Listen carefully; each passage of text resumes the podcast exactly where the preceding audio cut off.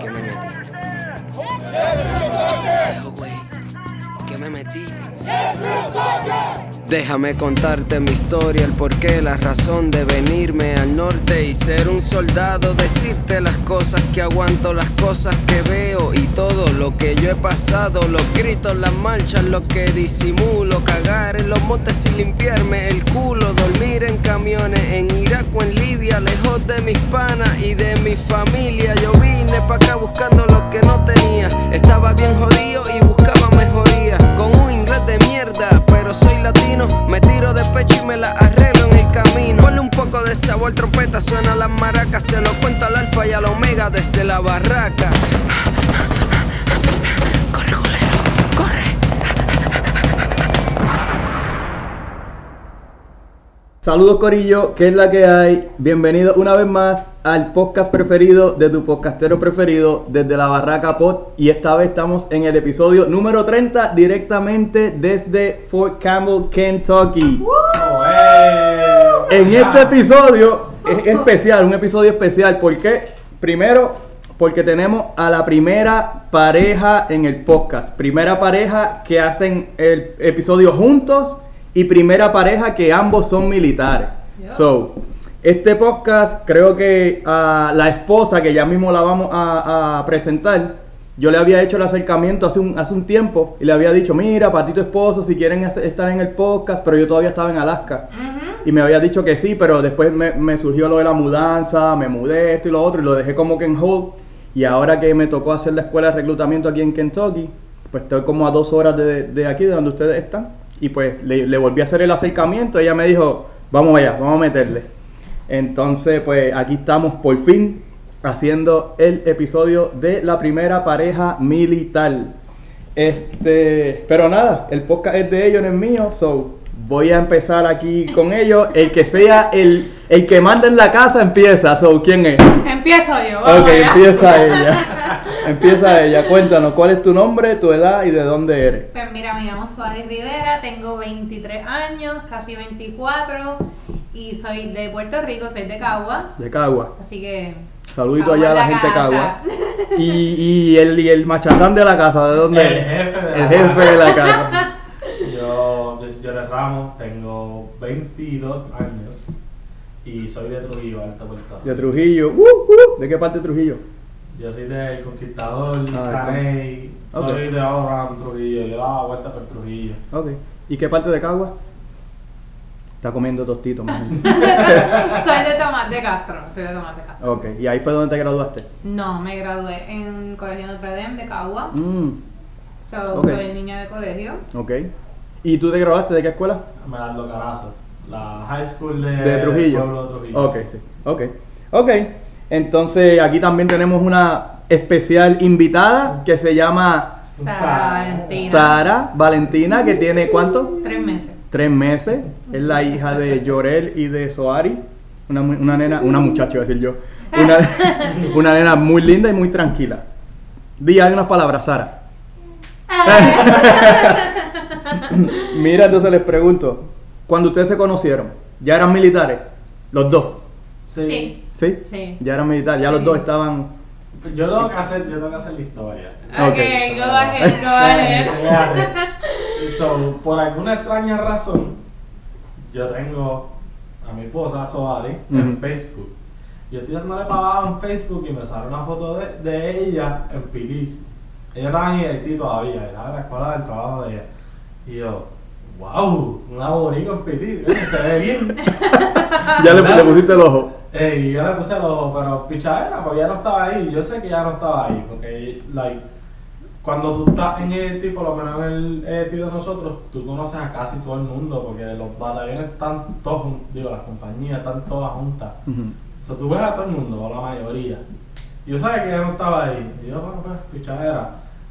Después, al tiempo, en ese fin de semana, salí con un amigo mío, se llama Elvis Pérez. estuvo- Saludos, saludos a Elvis eh, Pérez. Ese tipo, yo este estoy ahorita. yo salí con él para el PX y le digo, Nacho, mano, los otros días estaba en Facebook y me encontré esta muchacha y le enseñó la foto Y él me dice, ah, yo la conozco. Ok, ok. Y yo, wow, Ok, espérate, estamos, ok. estamos llegando ahí, estamos llegando ahí. Está llegando. y le digo, ¿de verdad? ¿De dónde? Y me dice, yo del Ackland, y ella estuvo en Ackland. Y yo, ok, está bien. Y ya se quedó ahí. Y al rato me dice, ah, yo creo que hay un grupo en WhatsApp del Ackland. Mira, para los que no sepan, paréntesis, los que no sepan, Lackland es la escuela de inglés que es en San, en San Antonio, ¿verdad? Sí, en San Antonio. En San Antonio, Texas, que es la escuela de inglés donde envían a, a los soldados para la escuela de inglés antes de Basic Training. Ok. Ajá. Continúo. Pues me dice, creo que hay un grupo de WhatsApp de los que estuvieron en el Ackland. Vamos a chequear si ya está ahí. Y yo, perfecto. ¿Dónde tú estás en todo este, en este momento? Yo estaba en Fort Gordon, en Haití. En Haití, ok. Este, él estaba allí conmigo. Él empieza a buscar y encuentra el número de ella. Y yo, wow. Ok, pero no le voy a testear, no le voy a testear para el número. Le a testear por Facebook. Ok. Y yo creyéndome, tú sabes, el mejor. Entonces, mejor, yo le testeo por, por y empezamos a hablar, da, normal. Me contestó, gracias a Dios. ¿Cómo te contestó? Por no, no, no, no te dejo en read.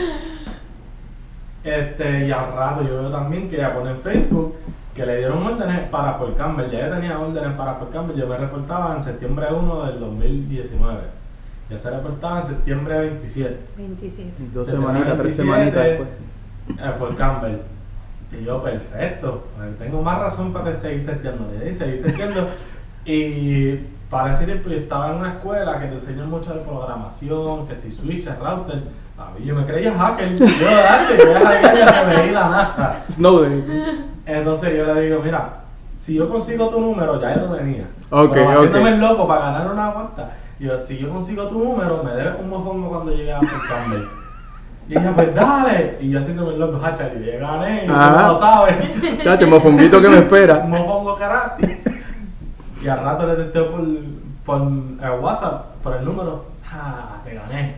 Me debes el mofongo. Y ella, ¿cómo tú lo hiciste? Y yo, no te preocupes. Lo hice, Pero punto. lo hice. Quiero que sepan que yo me enteré de todo esto después que ya nos habíamos casado. Eso te iba a preguntar, ¿sabes el por cómo fue que se cómo No, ya nos habíamos casado y un día hablando de eso me dice, ¿tú sabes qué es algo que yo nunca le he dicho? Y yo aquí bien asustada y yo, ya, y después que ya me casé ya la embarré. Y él me dice, yo nunca hackeé nada. Ya, a, mí me, tenía. a mí me dieron tu número y yo me sentí traicionada todo este tiempo. Pero la verdadera pregunta aquí es, ¿te pagó el mofongo? Ay, bendito, ella no me lo pagó, ella me hizo el mofongo. Ah, ya te No, hizo el mofongo. Ah, pues quedó bueno, quedó bueno. Hacho, espectacular. El mejor mofongo que he comido después de salir Tienes que de decir eso porque si no después no te voy a hacer más Más mofongo, más mofongo. Mira, este, entonces, bueno, la otra pregunta que iba a hacer ya me la contestaste, que era cómo se conocieron, o se conocieron más o menos. Bueno, técnicamente Sí. nos conocimos así, pero en persona nos conocimos ya cuando llega, yo llegué a Fort Campbell. Porque ya él estaba aquí. Ya Ya, él tú llevabas aquí tres semanas más o Tres menos. semanas, ya había hecho in-processing, ya estaba... Y ya habían planeado cuando llegue, nos vamos a ver tal Eh, really. No. no. Fue como que... Un día vi que ya llegó, vi que ya llegó en las redes sociales, en Snapchat, si no me equivoco. Y tú por dentro. Y yo, perfecto, perfecto, yo estaba bien contento. Uh, Pero, pero disimulando un poco. listo, tú Se- sabes. Haciéndose el difícil. Haciéndose el difícil. Haciéndose el Sí, difícil. porque tengo que tener orgullo, tú sabes. Exacto, y tú, y tú ya mismo me escribes, ya mismo me escribes. yo ya me puse a aparecer este tipo por aquí. Ok, Eh, ok. Y ella llegó aquí, para eso yo no tenía carro, todavía. Todavía. yo No tenía carro. Y. ¿Dónde tú estás? Y yo, sí, ah, pues dale, ven para allá, que era. Son las seis, ah, pues está, llego como en dos horas. Yo tuve dos horas caminando para poder llegar. ¡Eh, estaba. a diablo! Cuando llegué, yo, estaba, yo me estado perfume, me había Se te así, había ido todo. me fue todo. Yo estaba todo sudado como un puerco. ¡Eh, a diablo! Te le metiste par de, par de millas. Hizo, Para llegar donde hizo el allí. después la tarde. Nacho, para yo estaba Yo, ay, no puedo caminar hasta allá abajo. ¿Qué año fue eso? 2019. 2019. 2019. Ok, ok. Entonces, tú llevas en el Army en sí um, dos años, casi tres. Tres. Tres. Yo, tres años y marzo, abril, como cinco meses. Tres años y cinco meses. Y tú llevas entonces Tres más o menos lo mismo. Tres años en como tres años y Tres tres, meses. o tres meses. más o menos. Ok. Entonces, mi pregunta va para los dos. Empezamos con Llorel. Ajá. ¿Cuál es tu MOS? Que para los que no sepan, MOS es el trabajo, lo que hacen en el Army. Ok, mi trabajo es 25 Uniform, que básicamente para que no saben, pues comunicaciones. Ok. Yo hago todo lo que sea antena, radio, computadora. Ahora estoy haciendo computadora también, se supone que no, pero me tienen haciendo de todo en el, el Six Shop. Que el Six Shop es donde trabajan todos los que se especializan en comunicaciones en un batallón o escuadrón. Ok. Saludos a Nayib Vélez, que también es comunicaciones y estuvo con nosotros en el episodio número 2. Ese tipo es mi pana. Nayib Vélez, saludos Nayib, te queremos. Entonces, Suari, ¿cuál es tu MOS? Pues yo soy Naritu Yankee, que es Unit Supply Specialist. So, yo técnicamente soy la mano derecha del Commander. Me encargo de todas las propiedades que él tiene a cargo, del dinero de la compañía, Todo lo que es de los equipo. inventarios, equipo. También soy la Armor, so me estoy encargando de Ah, armrooms, me Te tienen encargo en de, Armroom. de todas las armas y todo eso. ¿Te gusta el Armstrong? No, No. Especialmente cuando el Range Day. exactamente. Que te tienes que levantar bien, Bien temprano, temprano. más temprano que todo el mundo, porque tienes que estar allí. Exactamente. Oh, y estás sola en el Armstrong. No, tengo otra persona, pues, que esa persona pues va a ser la que se va a quedar a cargo ahora que pues Ok, pues ya saben que aquí tienen a un 25 Uniform y a una 92 Yankee.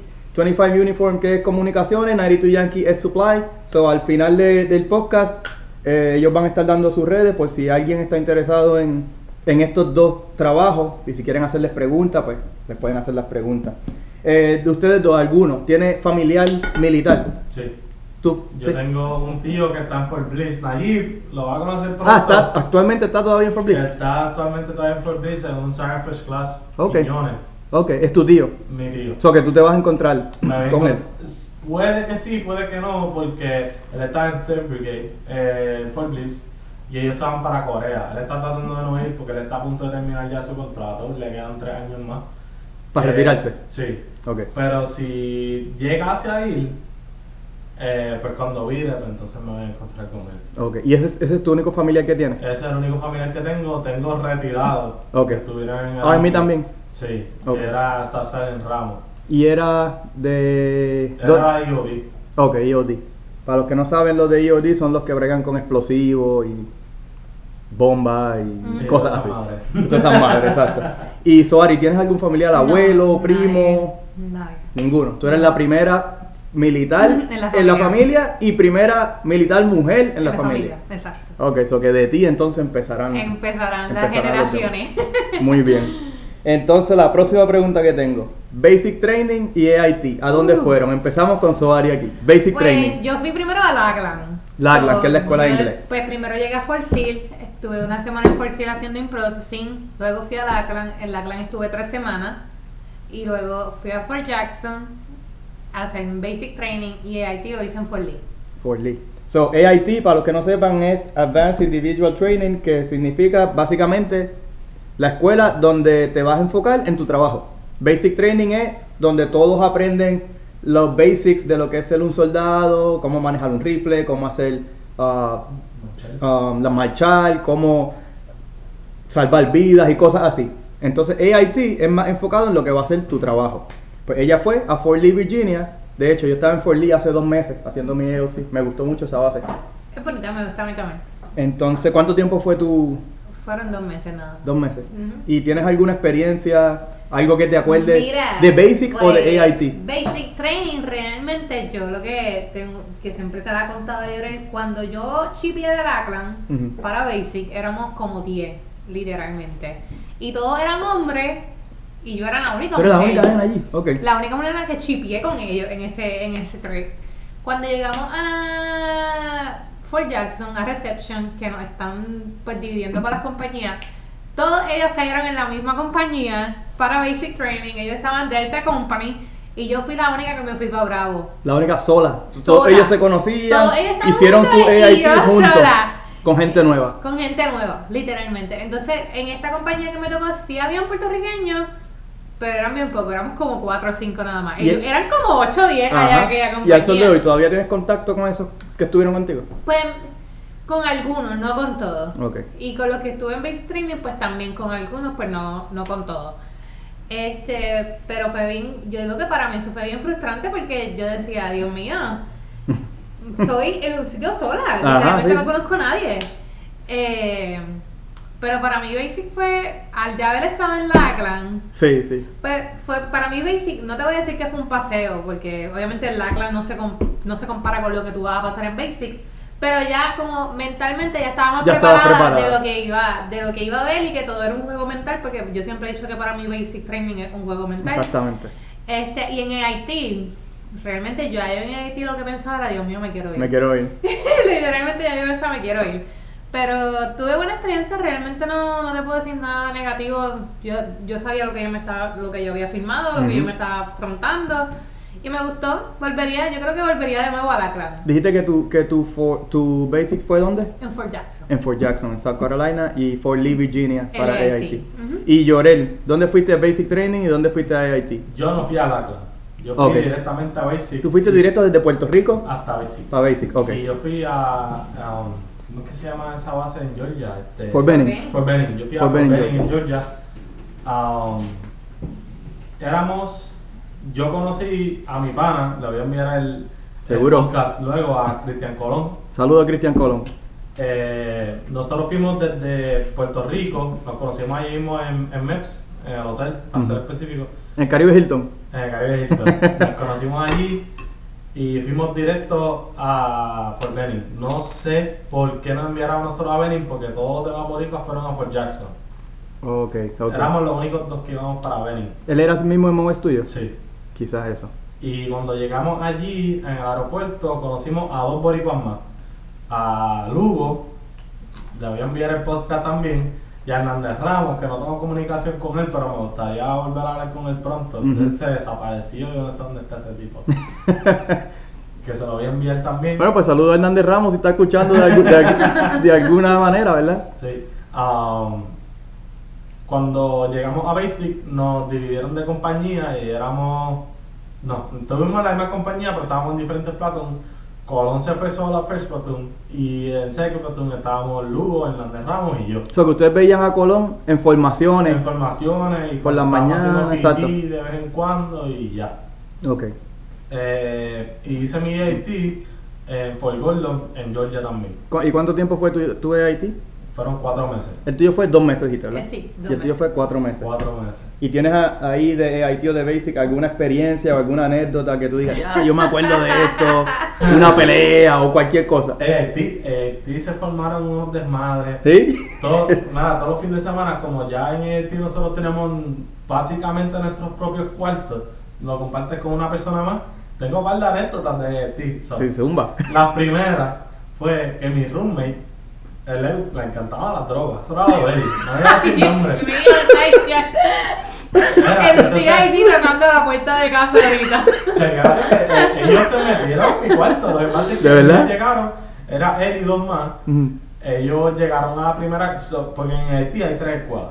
Tú vas a tres escuelas diferentes que te enseñan pues, cosas diferentes. La Mm. primera es programación, la segunda es radio, la tercera es eh, como programación, pero Bobby Sneak, Ok. que es un sistema diferente um, que hay unos troces. Eh, ellos llegaron a la primera escuela y estaban en Pekín. Ellos estaban bien mal, ellos estaban hasta cayendo y todo. ¿De verdad? Le- entonces llamaron a los MP, los MP se los llevaron arrestados. ¡Eh, adiantre! Y me empezaron a preguntar y no dijeron nada. Pues como ellos no dijeron nada, se metieron en los cuartos de ellos y empezaron a destruirlo todo. Y me viraron el cuarto a mí patas para arriba. Y desde entonces. buscando. Sí. Y Encontraron. Ellos lo estaban escondiendo. Yo no sabía nada. Ajá. Ellos lo estaban escondiendo en el techo. Eran como esos fondos que tú ¿Los sacar. esos? Sí. ¿y. Y ellos les llegaban eso por correo. Ellos les llegaban peluches. Y dentro de los peluches ellos los abrían y entonces ahí que estaban pues todas las drogas que estaban ¡Eh, consumiendo. adiantre! Eso fue un desmadre. Entonces después de eso yo pedí que me cambiaran el roommate, aparte de que ya pues se habían llevado. Y me pusieron. Yo imagino que esos dos ya no están. No, ya ellos no estaban Sí. en el mismo.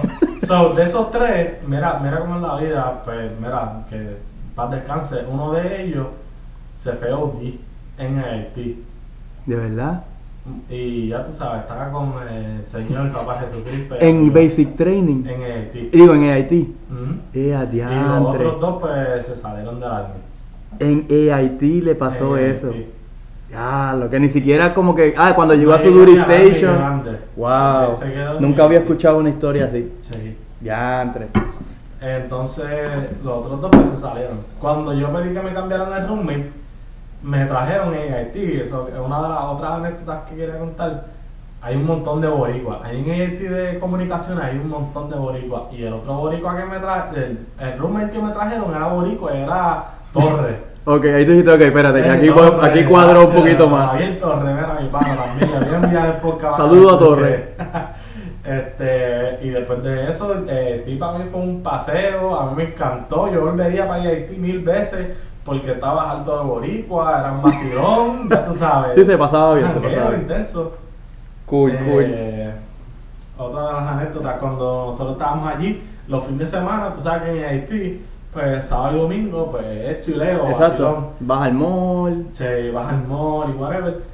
Um, para eso hay tres fases. La fase 4, fase 5 y 5 plus. Yo me encontré una de las 5 plus en un taxi. Era de una muchacha que se había ido. No Ajá. sé por qué ella dejó eso ahí. Pero yo, ay, bendito. Espérate, ¿cómo que se había ido?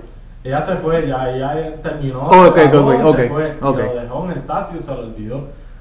Y cuando yo me monté en ese taxi, mira qué casualidad, me lo encontré y yo, perfecto, lo cogí. Con eso yo me iba por ahí. Ajá. Y nunca me cacharon con eso, porque si te cachan, tú sabes que te Ajá. viste. Um, pero cogí el, el 5 Plus y por ahí me iba a janguear. Pues los fines de semana, por las mañanas, tú tienes que hacer formación a las 9, después a las 2 y media y después por la tarde, casi a las 8 de la noche, whatever. Este. Y cuando te ibas a pasar formaciones, tenías que ponerte el camelback si estabas en uniforme, si no, pues no.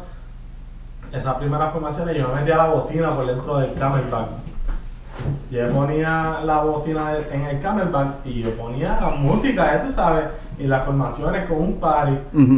Y así estaban todos los demás boricuas. Y había un party en esas formaciones que tú no tienes ni idea. Con una bocina. Con una bocina dentro del camelback. Y yo, ¿quién está poniendo esa música? Y no sabían de dónde venía. Y yo no sabía de dónde venía porque estaba escondida debajo de la bolsa de agua del camelback. Ajá. Fíjate, nunca, yo había visto que metían dentro de, la, de- dentro de las bolsas, dentro del camelback, metían galletas, comida, los galletas. pero una bocina no había escuchado. nosotros metíamos bocina para así tener una, una JBL. Y lo conectabas al Bluetooth. Y conectabas el teléfono, el teléfono yo lo escondía también dentro del camelback y por ahí, paqui, paqui, paqui, paqui, ya tú sabes. Y ustedes eran los que tenían entonces el vacilón El montado vacilón, ahí. El party allí.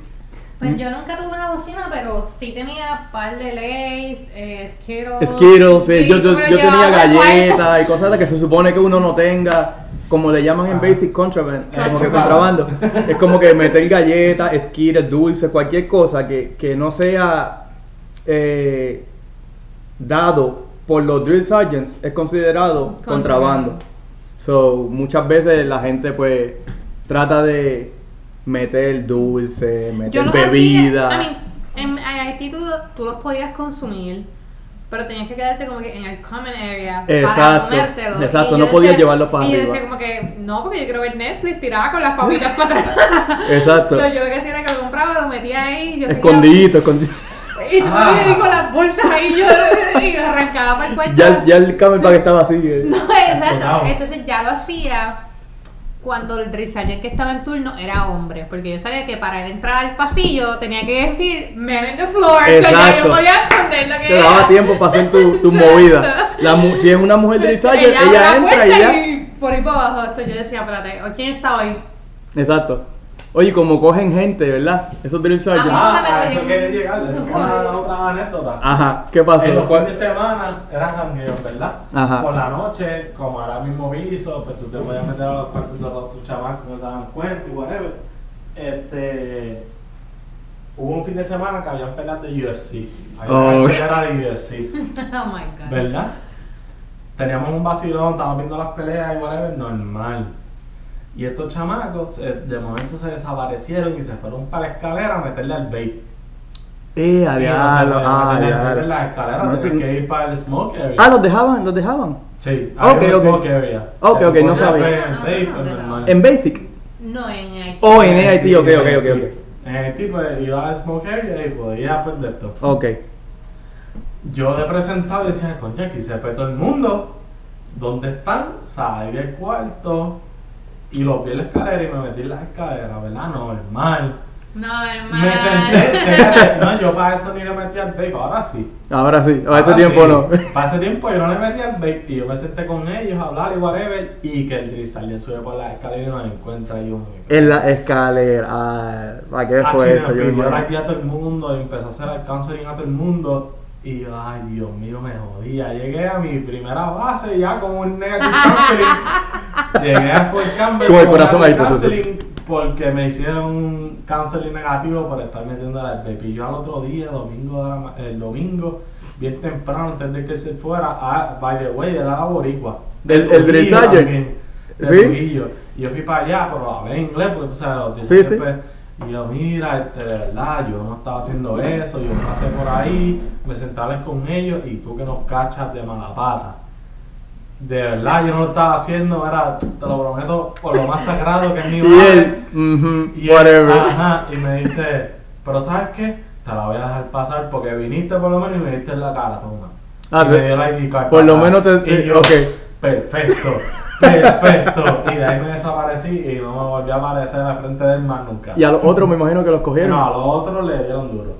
¿Y tú tuviste alguna experiencia así donde cogieron a las muchachas en las Mm, barracas? Realmente, ¿Se comportaron? en, en Haití no, porque en Haití cada cual estaba ya como que en su mundo. Pero en Basic, me acuerdo, uy Dios mío, señor. Eh, pues, ¿sabes que en Basic estamos todas en un bay? Exacto. y estamos pues todas están durmiendo ahí. Y yo tenía esta muchacha que dormía, era mi- dormía al lado mío, pero en la, parte- en la cama de abajo, y tenía otra que dormía al, al otro lado mío, pero en la cama de Y arriba. arriba. Ok. Soy ella. Tú estás ahí entre medio. Eh, Exacto, yo estaba entre medio, porque literalmente yo estaba en la cama de abajo, so era como que íbamos como que así. Ajá. Y yo decía, pues ese día me acuerdo ya, no estábamos por grabarnos literalmente. Estábamos yo en la última semana y ellas siempre estaban con él. Sí, sí, sí, sí.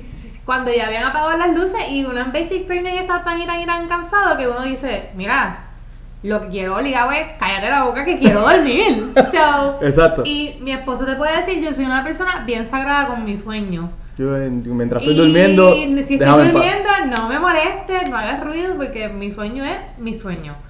So, esta, esta muchacha está como que... Cuchicheando. Y yo, mira, y yo, ¿verdad? Tranquila. Yo soy una malcriada, pero en aquel momento, pues, barely sabía inglés. So. Exacto. tú- yo decía, con lo que sé me tengo que defender. So, yo les dije que por favor que bajaran la voz, que se fueran al baño a hablar porque estaba tratando de dormir. Y ella es como que... "Ah", y yo como que, pues, ni modo, ¿qué puedo hacer? Pero en una me molesté tanto que yo, Se la "Mira, dejaste caer. cállate la boca que quiero dormir. Te salió el inglés. Te salió. Literal. ¿Qué pasó? ¿Cómo? Se me olvidó. no. Sara, ¿qué pasó, Sara? Que tu mamá está gritando. O yo. Pues yo dije, pues mira, no, cállate la boca que yo lo que quiero es dormir. Mm. Entonces, pues ella se molestó y al otro día la risa alguien vino.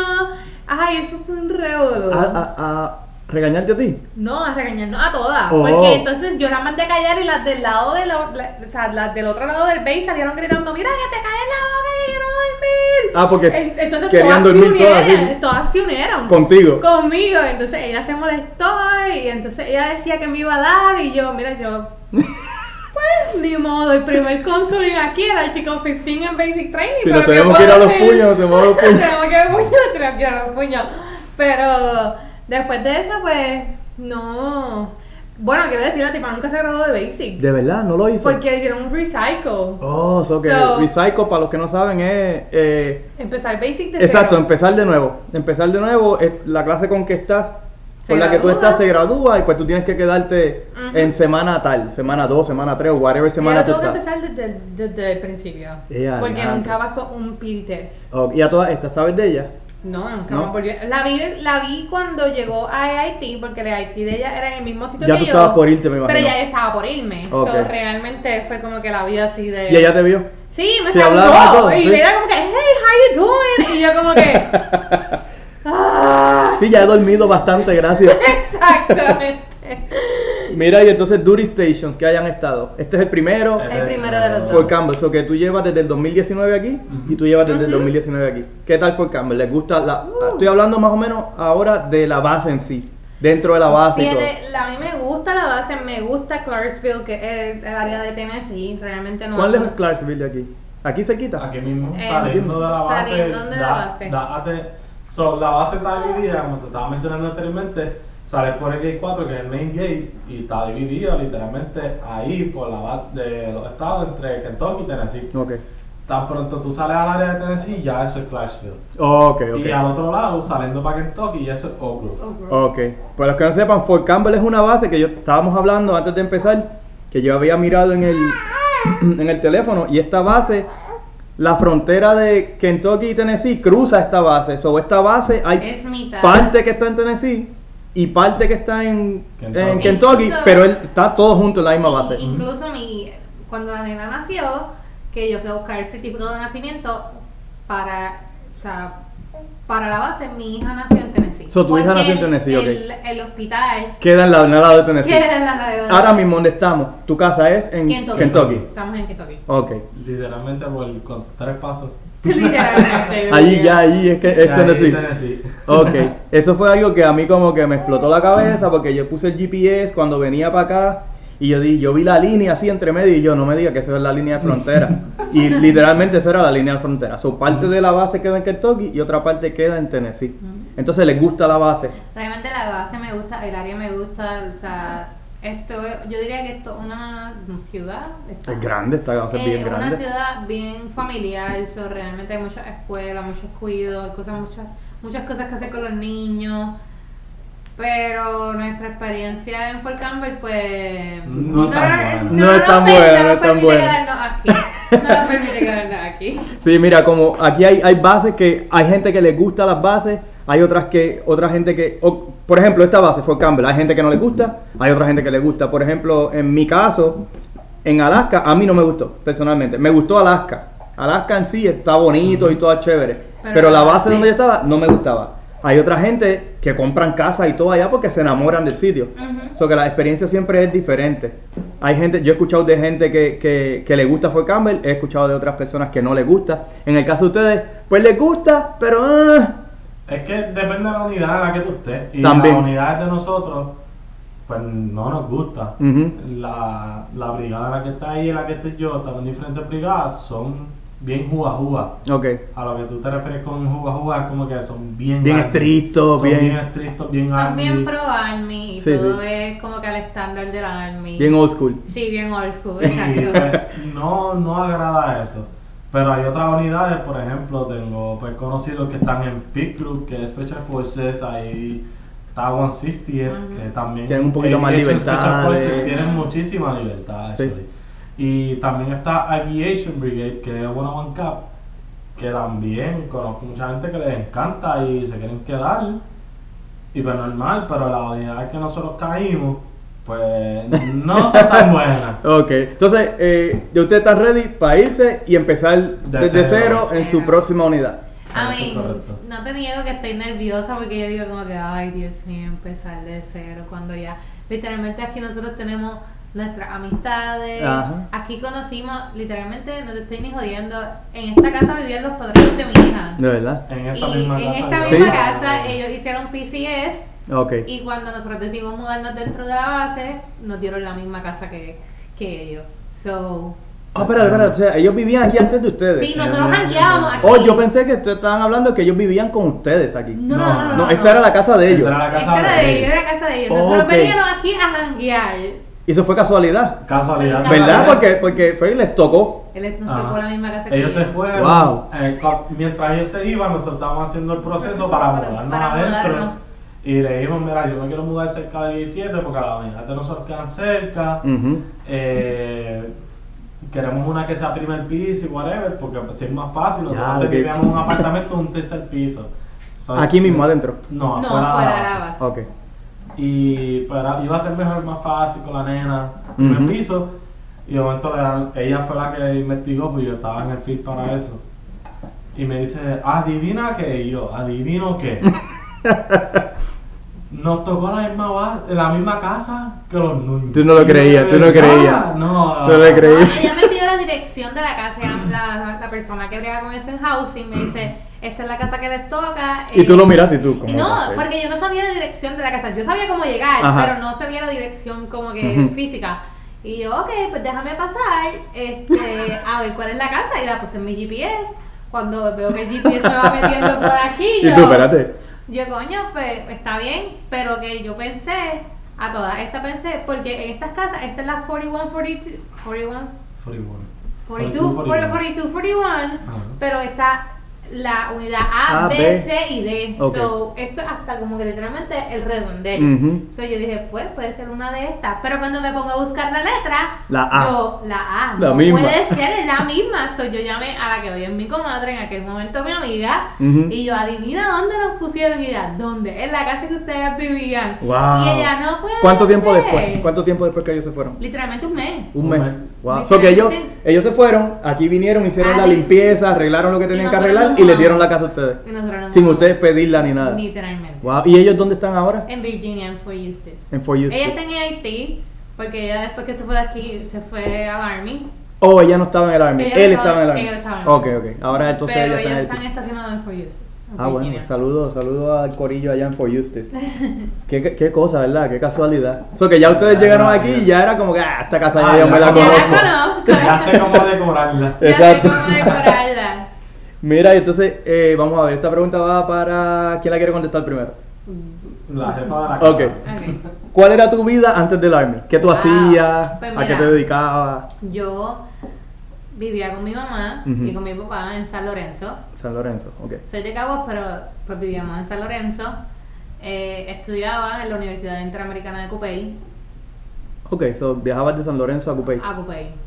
Eh, ¿Qué estudiabas allá? Justicia criminal. Ok, ok. Estudiaba justicia criminal, tenía un par, empecé a trabajar a mis 15 años en un negocio que tenía mi tío de copia. y- ¿En San Lorenzo? En San Lorenzo.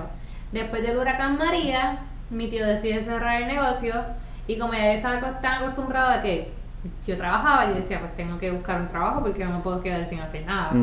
Y empecé a trabajar en Journeys, en las Catalinas. Ok, ok, ok. Y entonces ahí Journeys, ahí estuve hasta que me hasta que me enlisté.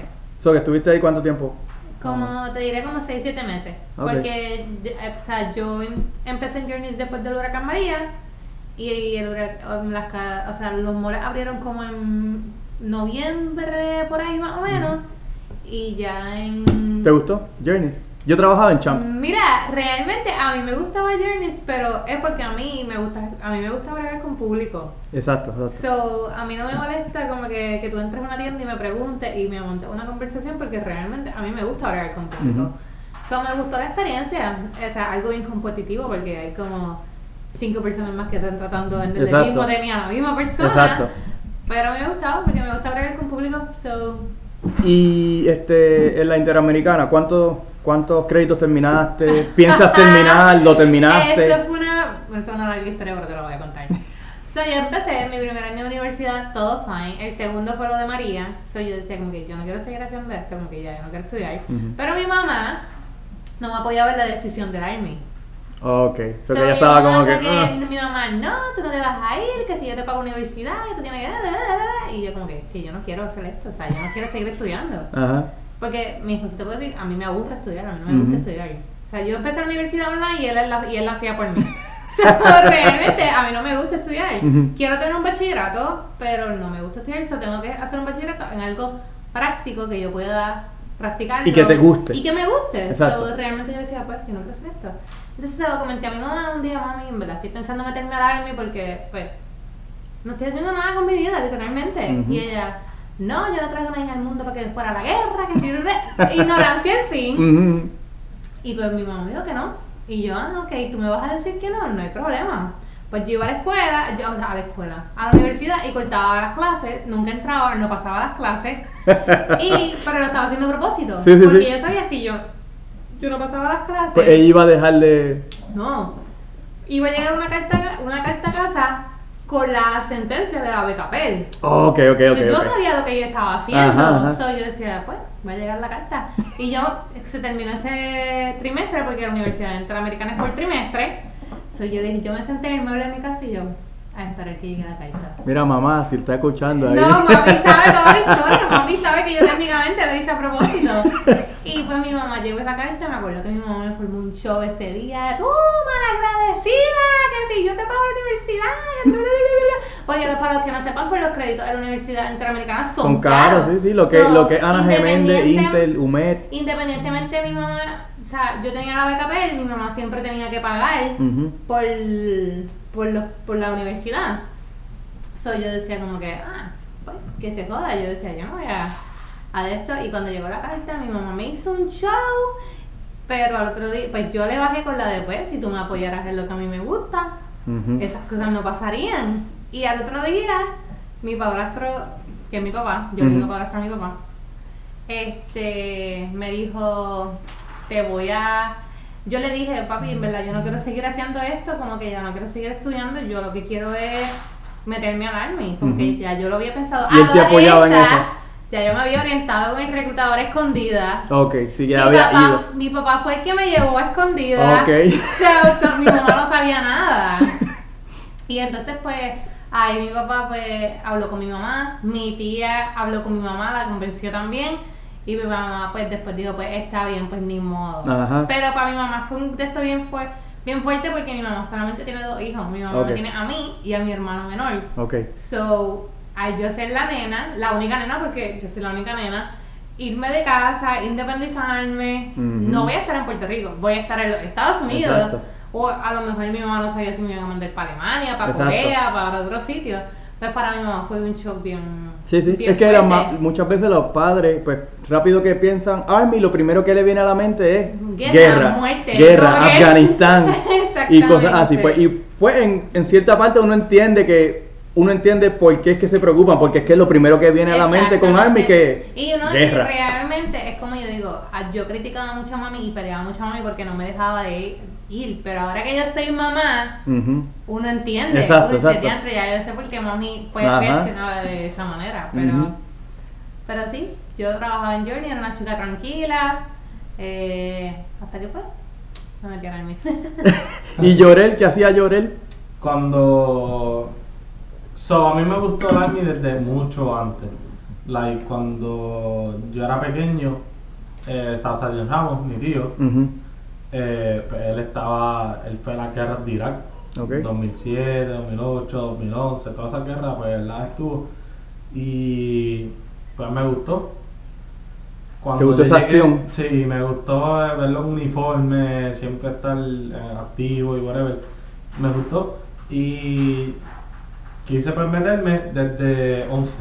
Ok. Desde cuando yo estaba en high school. En Como 16 grado años más o 11. menos, ya tú estabas como que, mm, Sí. el Army. Ok. So, yo fui con los Marines. Que qué bueno que no me metí en los Marines. Tuviese ahora tú, eh, Estuviese yo aborrecido, yo ni lo hubiese conocido a ella. Saludos a todos mis Marines.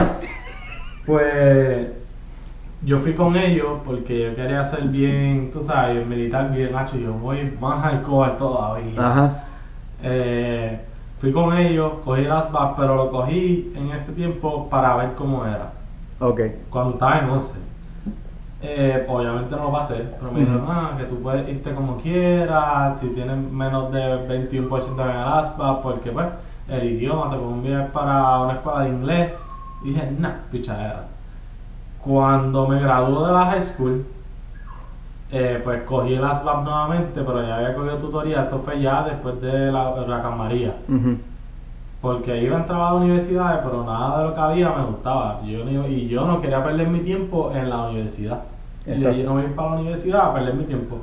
So, empecé a coger las tutorías, cogí el ASPAP, lo pasé y dije, me quiero disfrutar un tiempo Puerto Rico antes de irme.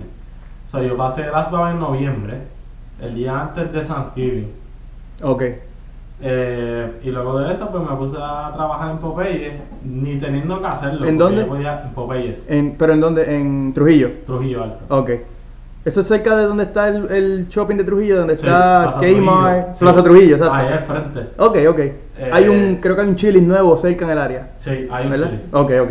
Eh, trabajé un tiempo, no tenía que hacerlo, pero dije, para disfrutarme en Puerto Rico, me hago unos chavos y con esos mismos chavos, pues ayudo a mi mamá un poco, pues, Ujú.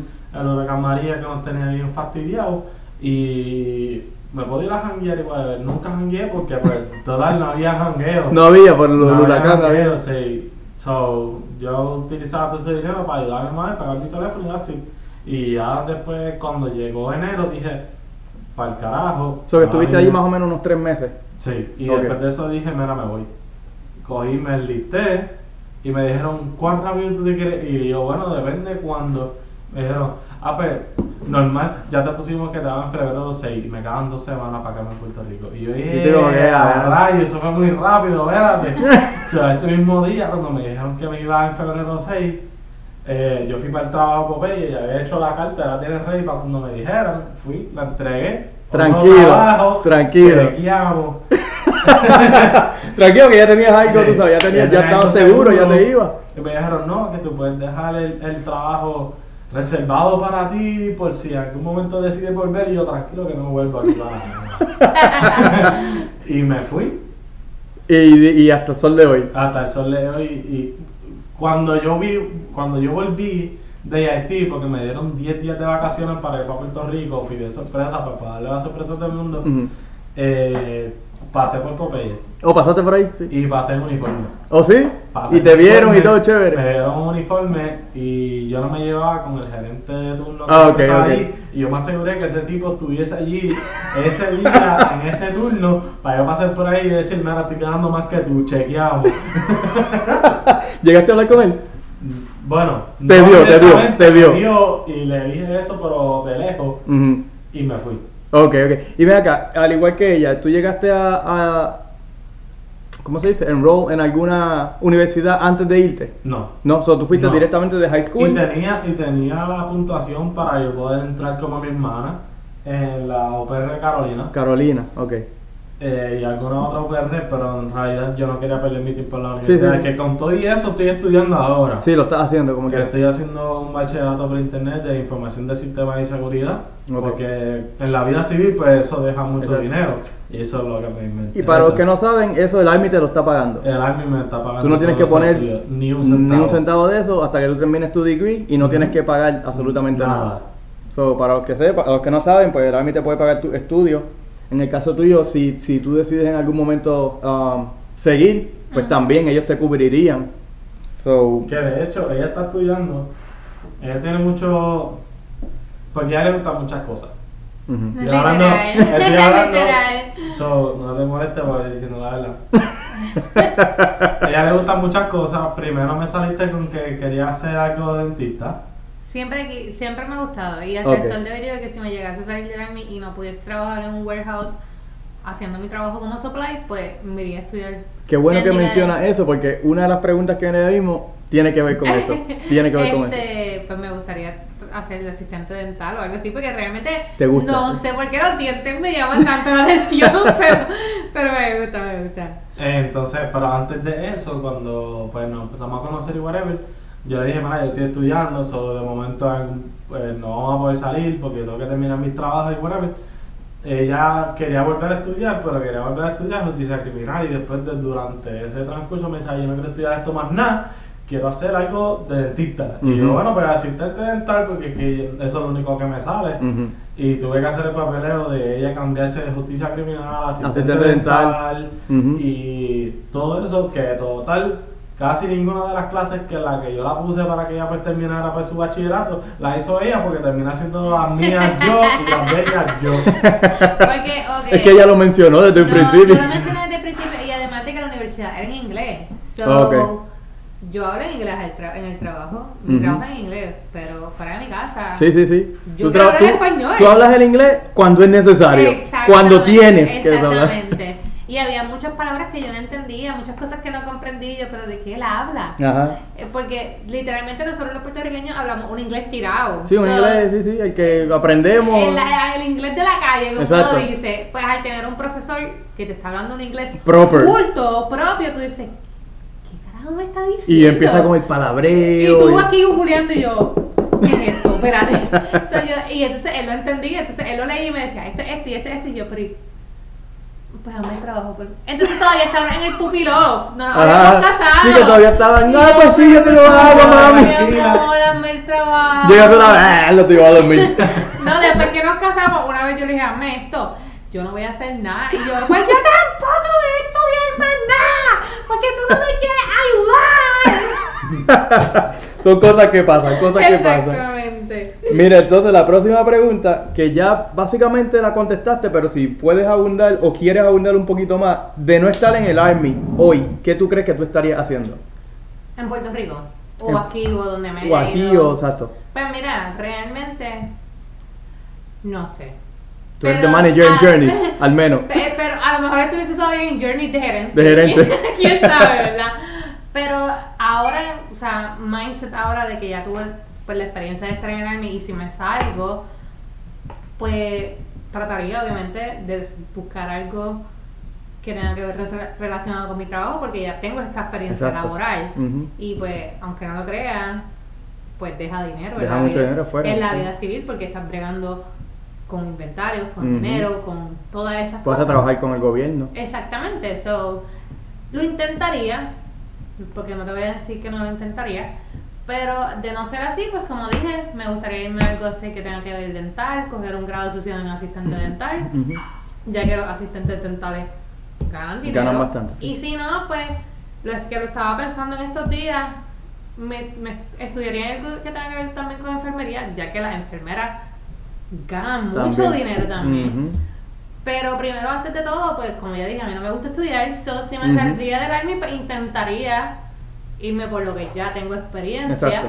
Y luego de eso, si pues no resulta, pues, pues me iría por lo asistente dental y toda la cuestión. ¿Y Llorel? ¿Qué estuviera haciendo ahora si, si no estuviese en el Army? El gerente de Popeye. el manager. Eh, esto se hace así, esto se hace así, a ti no te te contrato. creas, yo quiero decir algo. Mi esposo no sabe cocinar. Porque no sabe cocinar. Pero sí sabe empanar pollos para que queden como Bien bueno. Bueno, Así que. Ay, Violento. viol- Violento. Unos Eh, pollos violentos. Pero no sé. Definitivamente yo te puedo decir que no sé qué estuviese haciendo en estos momentos si yo no hubiese pues entrado al Army. Puede que estuviese estudiando algo en una universidad, pero no sabría ni qué estuviese estudiando porque yo no sabía que a mí me gustaban tanto las comunicaciones y bregar con computadores y programar hasta que yo llegué al Army. Que ahí fue que empezaste y dices, coño. Esto me Esto gusta, me yo gusta. estoy- lo hago bien, ¿me entiendes? Exacto. Y, y te, te- te llevaron a la escuela de comunicaciones para aprender tu trabajo y no tuviste que pagar absolutamente nada. No. Exacto. Y me fue excelente, a mí me Y, encantó. y es yo lo volvería gracioso a hacer. porque es gracioso porque la gente como que la gente no lo ve porque obviamente no lo ven pero muchos de los contratistas que trabajan por ahí ganan mucho Mucho mucho, más que nosotros y no tienen un bachillerato Exacto. es simplemente con el trabajo que hicieron en el Army ese es Exacto. su bachillerato técnicamente Exacto. O So, las certificaciones que tú obtienes al graduarte de la escuela de AIT, Exacto. una que otra certificación, escuelas ah, Ujú. militares que vayan y así, tú sabes. yo tengo mucho en Haití, en la tercera escuela, Nayib y Méndez, este, Oscar Méndez y Nayib Vélez. Eh, ellos no pudieron coger esa clase con el boricua que estaba dando esa clase en la tercera escuela, que era un programa de Poppy Sneak. Eh, él era un boricua, a mí se me olvidó el nombre del muchacho. A mí de verdad que se me pasó el nombre, si me acuerdo en algún momento, pues lo tiro por ahí. Él estuvo en el Army, sirvió su tiempo completo. Él sacó una certificación que se llama SEC Plus. Y esa certificación, fuera del Army, paga mucho porque es bien difícil conseguir esa certificación.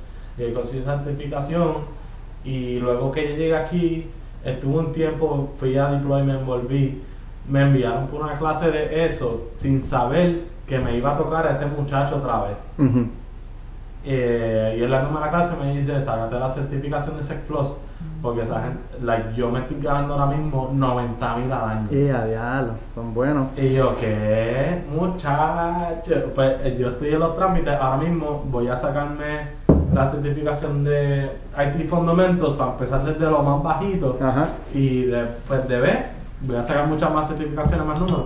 Eh, voy a sacar IT Fundamentals primero, después voy a ir a A, después N, y finalmente Security Plus. Para Ok. pues, cuando yo me saque Army, porque no pienso servir los 20 años Ujú. eh, tener un trabajo seguro en el que yo me gane mucho más de lo que me estoy ganando aquí. Ok.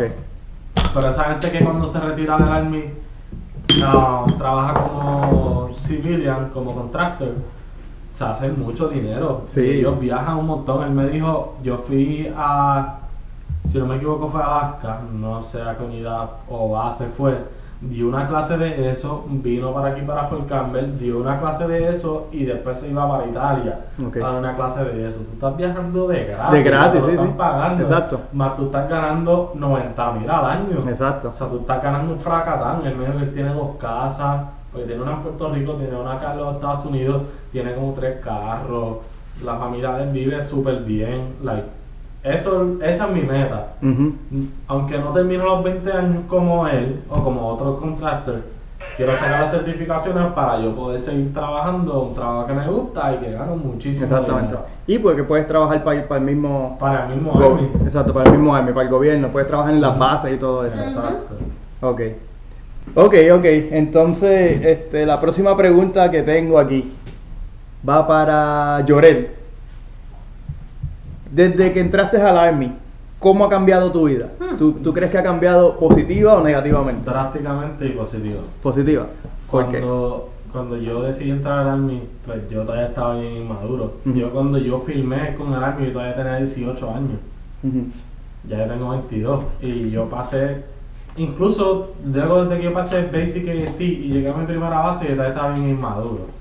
Yo lo que quería era vacilar, joder y hacer cualquier otra, pues, estupidez por ahí. Hasta que pues, yo me fui a deployment. Cuando yo serví esos nueve meses en deployment y volví, ahí fue que yo dije, yo tengo que cambiar. Ok. No des mucho detalle de eso porque es otra de las preguntas que tengo ya mismo. que. Los deployments. Ok, ok, ok. Pero ya lo escucharon que después del deployment, entonces fue que él como que cogió un poquito de más cabeza y ya mismo vamos a estar hablando de eso.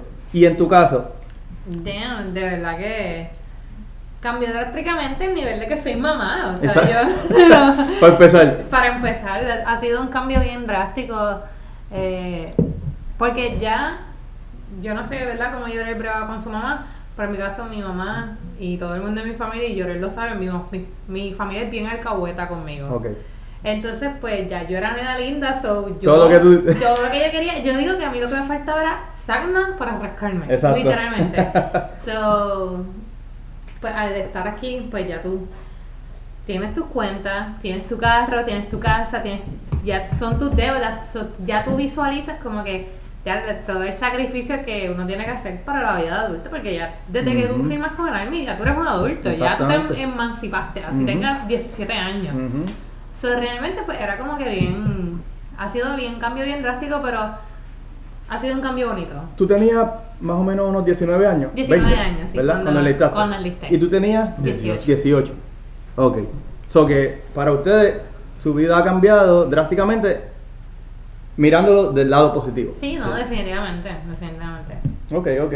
Entonces, la otra pregunta que tengo aquí.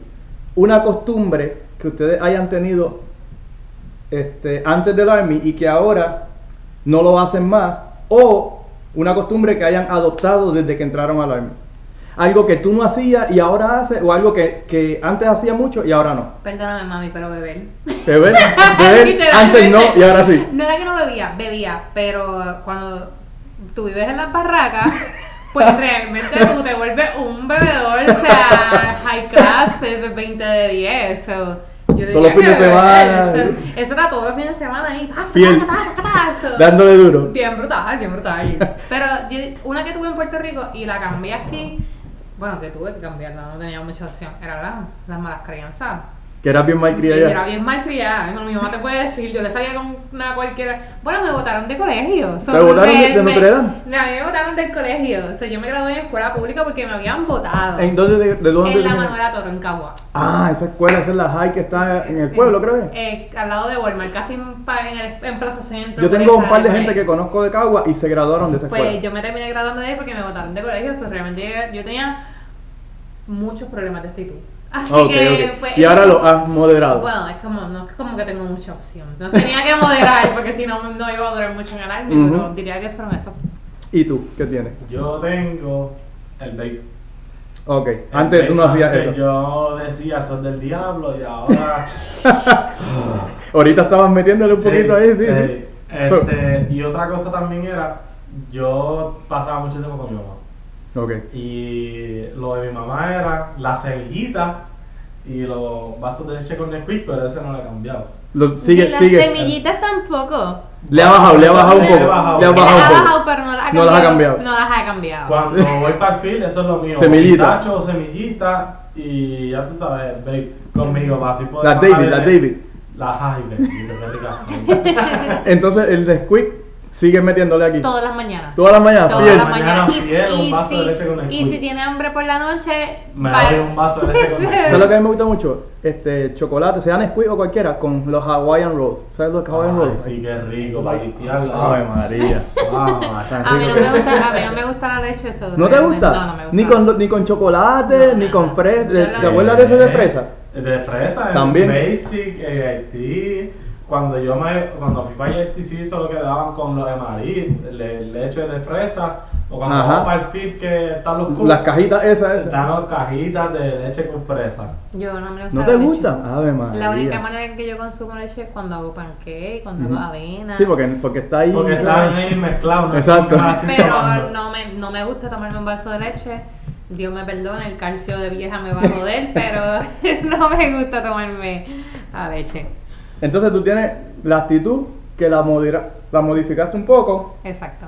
y entonces tú tienes lo de la semillita que le has bajado más o menos, pero la leche ahí, papá, fielmente. Fiel. y el vape, exacto. Entonces, pregunta, estaba para Sobari primero. ¿Cuál fue tu motivo para enlistar? Lo que te dio el empujón, como que, ok. Yo digo que el apoyo de mi mamá, porque mi mamá es mi mejor amiga y él lo sabe. O sea, mi mamá, podemos, chocamos mucho porque tenemos la, literalmente la misma actitud. Llorel te puede decir, tuvo tres semanas con mi mamá cuando yo pues tuve la nena y mi mamá y yo tenemos la misma actitud. Yo diría que me sorprendió que mi mamá vino. Ah, llegó a venir para acá. Sí, mi mamá estuvo tres semanas. Ok, Cuando- porque al principio ya nos como que... "Ah". Sí, pero no después de eso. Después pues, de eso, olvídate. Incluso mi mamá fue la que me dijo a mí, Llorel está enamorado de ti. Porque toda esta yo siempre se lo presenté a mi mamá como que, eres mi amigo, eres mi amigo, eres mi amigo. Entonces mi mamá decía, él no, está, él no es tu amigo. Él está bien enchulado, ese nene se le nota. Y yo decía como que, ah, Mira, mira, se puso colorado, mira. Se no, puso colorado, que ¿eh? no. O sea, yo decía como que, pues yo digo que mi mamá, mi Sí. mamá eh, fue como que independientemente tengamos el mismo carácter, chocamos mucho, mi mamá, mi, alca- mi mamá me alcahuetea. Ujú. So, realmente yo decía, después que yo tenga el apoyo de mi mamá en esto, No importa. no importa, olvídate. Exacto, sí, esa es la, la que manda. Exacto, esa es la jefa. ¿Y cuál, es- ¿Y cuál fue tu motivo? A mí me dio el empujón tres personas. Ok. Eh, mi bisabuela, Ok. que ya que me dijo, tú te quieres ir, yo te pago las tutorías. Yo, perfecto. Abuela Vilma. Abuela Vilma. Abuela Vilma. Actually, ella es mi bisabuela. Ok. Si no es que dije bisabuela ya, mi nombre no. Sí, dijiste, dijiste Dijiste bisabuela. bisabuela. Pues mi bisabuela, pues ella me dijo, tú te quieres ir, pues yo te pago las tutorías. Perfecto. Eh, mi papá siempre me apoyó. Y mi tía de parte de madre, Titi Leila, ella me dijo, ¿qué tú haces aquí todavía? Vete ya, porque tú no estás haciendo nada con tu vida. No me lo dijo de mala manera, me lo Sí, dijo sí. like, estás perdiendo Como un consejo. Ajá, estás perdiendo tu tiempo aquí, vete, para que tú le demuestres a la familia de parte de madre, que pues no tenían mucha esperanza en mí porque no entraba a la universidad, que me fuera allá para poder demostrarles a ellos que yo sí tenía un futuro, pero que no era en Puerto Rico estudiando. Ujú. Y eso fue, esa fue la más que me chocó y pues por eso fue aquí Sí, ese fue el, el empujón mayor. Ese fue el empujón mayor. Porque yo estaba haciendo la tutoría y la, esa primera semana, era como que pues, estoy estudiando matemáticas, inglés, estoy como si estuviese en la high, haciendo pues lo mismo que yo sabía hacer. Hasta que ella me dijo, ponte, ponte las pilas, Y mira, Yo- tres años después, estoy Ya. aquí ya casi saliendo. Sí, y con familia. Y con familia. Y a punto de, de- de irte a tu segundo lugar, a tu Ah, segundo segundo tourist station. station. Exacto. La próxima pregunta que tengo aquí, la última, bueno, voy a empezarla contigo, con Sobali de nuevo. En el Army, ¿qué es lo más que te gusta y lo más que odias? Mira, realmente, lo más que me gusta del Army, que yo no me puedo quejar, es que hay mucha gente no lo ve así, pero yo lo veo así. O sea, estoy aquí, tengo mi sueldo fijo, trabaje O no, trabaje. ¿Haya pandemia o no haya Exactamente, pandemia? tengo mi sueldo fijo. Ay. tengo mi sueldo fijo, me pagan mi casa, me dan para ut- utilities, que técnicamente Ujú. es el BS. Ujú. So digo, ¿para qué yo me quejo si al fin y al cabo, vaya el trabajo o no vaya, Exacto. tengo mi, tengo Tienes mi tu sueldo. cheque, sí, tienes tu cheque. Que tú pagas. Como que ahora mismo yo estuve. Tus cosas personales. Exacto, ahora mismo yo estuve tres meses en maternity leave, que fue cuando tuve la nena, y fueron tres meses que yo seguí cobrando. Como Que- si nada. como si Normal. nada, como todos si- los días uno y todos los días 15. Exactamente. Si tienes Navy, pues cobra los 12. y si Exacto. Eh, Yo tengo Navy, yo tengo Navy. So, realmente, pues, no, eso es lo más que me gusta. So, la estabilidad- decir. estabilidad La financiera. Y no, y con la nena, ¿me entiendes? Saber que yo no me tuve que preocupar nada por, por mi parto, de que si que si el dinero, que si Sí, porque eso está cubierto. está todo cubierto, eso realmente eso es lo más Que de tu bolsillo de ustedes no salió absolutamente nada por el parto ni nada. Exactamente. Eso fue el Army directamente con el hospital y allá. Exactamente. Lo más que no odio, pero no me gusta. Te incomoda un poquito. que yo pienso que es los ciertos leadership.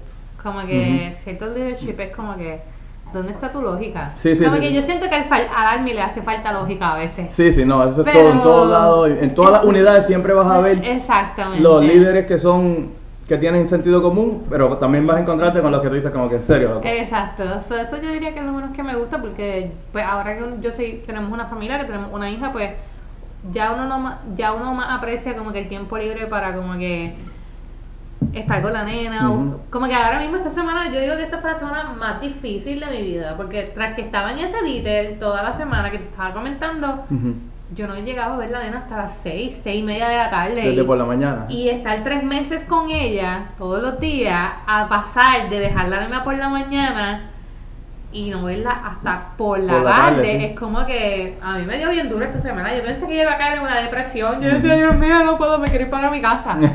Pero pues, son, pues, para, es como yo tampoco me puedo quejar porque yo sé para lo que yo firmé, yo sabía que yo no tenía hora de entrada ni hora de salida. Pero yo diría que esas son las únicas cosas que, que, que me molestan y que me gustan, pero como todo en la vida hay que cogerlo como para manera de aprenderse. Uno Ujú. aprende, porque si a mí no me gusta que mi leadership me trate de tal manera, pues cuando yo sea un sargento, pues no voy a tratar, arregla, a, mi- arregla no voy a, a tratar a mis soldados así. Exacto. Y Llorel, ¿cuál es o qué cosas te gusta? O sea, ¿cuál es la cosa que más te gusta del Army y cuál es la cosa que menos te gusta? Que dices como que, "Ugh". Oh, el dinero. seguro, el dinero seguro. El dinero seguro. Tienes tu, tu cheque seguro ahí. Tengo mi cheque seguro, so, Tienes tu, tu, tu um, raise cada vez que te promueven, cada vez que, que pasa cierto Cada- tiempo. Exacto. Cada vez que subo de rango, cada vez que paso ciertos años de, sirviendo en el Army, pues voy cobrando más. Eh, luego, después que en algún momento yo me salga, tengo eso como base en un resumen para poder aplicar un trabajo que pues, voy a ganar mucho. Y mm, algo que no me guste. La ilógica que tiene el Army, de verdad. Lo mismo que dijo Sari. Que hay veces que, hace- que hacen cosas que tú dices como que en serio tengo que hacer esto, como que "Ah, en serio, bueno pues vamos a hacerlo pues porque tengo que hacerlo, pero no hace lógica. Literalmente este lunes, este lunes ahora yo tengo un CQ shift que es en un building por el que no entra nadie, porque por ahí tú no entras para entrar a las barracas, pero tengo un CQ shift que es un CQ shift para, que no saben. Eso mismo te iba a decir, explícale a la gente que no sabe lo que es un CQ shift. Donde pues viven los soldados de las barracas, es como para hacer un in-processing, un on-processing, o sea, los que entran y los que salen del building y pues mantener una accountability de lo que está pasando y lo que no está pasando y si va a Exactamente. pasar algo. Exactamente, Yo eso es todo lo que, que- es Yo diría que otra cosa que, me, que yo no, no es que me gusta el Army porque eso no es como que lo incluye el Army, pero que sí le agradecería al Army es las amistades tan reales que uno hace, porque Sí. realmente tú dices como que ah, te vas para allá, no vas a ver lo que si esto, que si lo otro, pero. ¿quién diría que en esta casa, en esta base, yo iba a conocer a los padrinos de mi hija? Exacto, O sea, es, es- Exacto. que es algo que yo digo, las amistades tú las haces tan y tan reales porque como no tienes familia alrededor, tu familia es tu familia son tus las amigos. amistades que haces. Exactamente. Entonces cuando es difícil cuando uno le toca irse de un lugar a otro. Uh, bien brutal. Después que, que tú has hecho estas amistades, tú dices como que, tío, me quedo una semana aquí, ya no te vuelvo a ver. O te volveré a ver en algún Es momento, por pero... eso yo te comenté ahorita que me siento nerviosa al ir al Fort Bliss porque ya nosotros tenemos nuestras amistades aquí Exacto.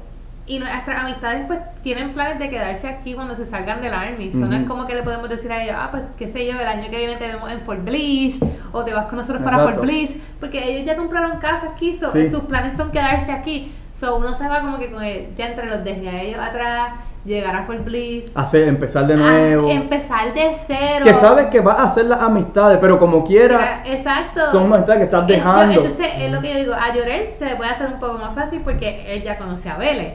Exacto. Tiene su tío allá. So, ya él va como que, pues ya por lo menos tiene esas dos personas. Pero yo literalmente no conozco No a nadie. a nadie, nadie, no conoces a Es como nadie. que, ay, Dios mío. Entonces, no es lo mismo porque, pues, pues ya nosotros tenemos una nena. So, ya no podemos buscar amistades que sean como que, ah, pues vamos a guiar, vamos a esto, porque pues ya nosotros tenemos la nena. So, Ujú. tenemos que buscar amistades que, Que tengan, que tengan que tengan nene. hijos, exacto, eso Exacto. es como que diantre. Pero bueno, para eso es lo que trajo el barco y hay que go with the flow, a ver qué sale de eso. Entonces, este, deployments, que estábamos ahorita hablando. Ay, ay, ay. Deployments o trainings, o training que hayan sido especiales, o sí, deployment o training, y que hayan tenido alguna experiencia que ustedes digan, diablo, mano, este deployment o este training, me acuerdo cuando pasó esto, fue bien graso- gracioso, o fue bien triste, o fue bien doloroso, o fue bien, diablo, lo haría de nuevo. diría- yo fui a pero eso es un training para los que no sepan en, ¿En? Luisiana. En Luisiana, exacto. Este, y realmente pues como yo estaba para ese tiempo todavía no estábamos juntos ni nada, pues realmente como que a mí me, me valió madre porque decía- Pero ya se conocían. Sí, ya sí, sí, conocíamos, ¿verdad? porque... nosotros nos conocimos antes de llegar Exacto, técnicamente. Ya habíamos contado So, este, pues a mí me valió madre porque yo decía, pues lo único que yo tengo en mi mamá, eso por lo que me daba tristeza era porque no había hablado con mi mamá. Ujú. Pero pues normal, porque pues yo hablo con mi mamá, él te puede decir como siete veces al día, nos llamamos y nos hacemos FaceTime como siete veces al día. So, todo el tiempo estamos pegados en el teléfono. Y ahora que está la nena, más todavía. Ajá.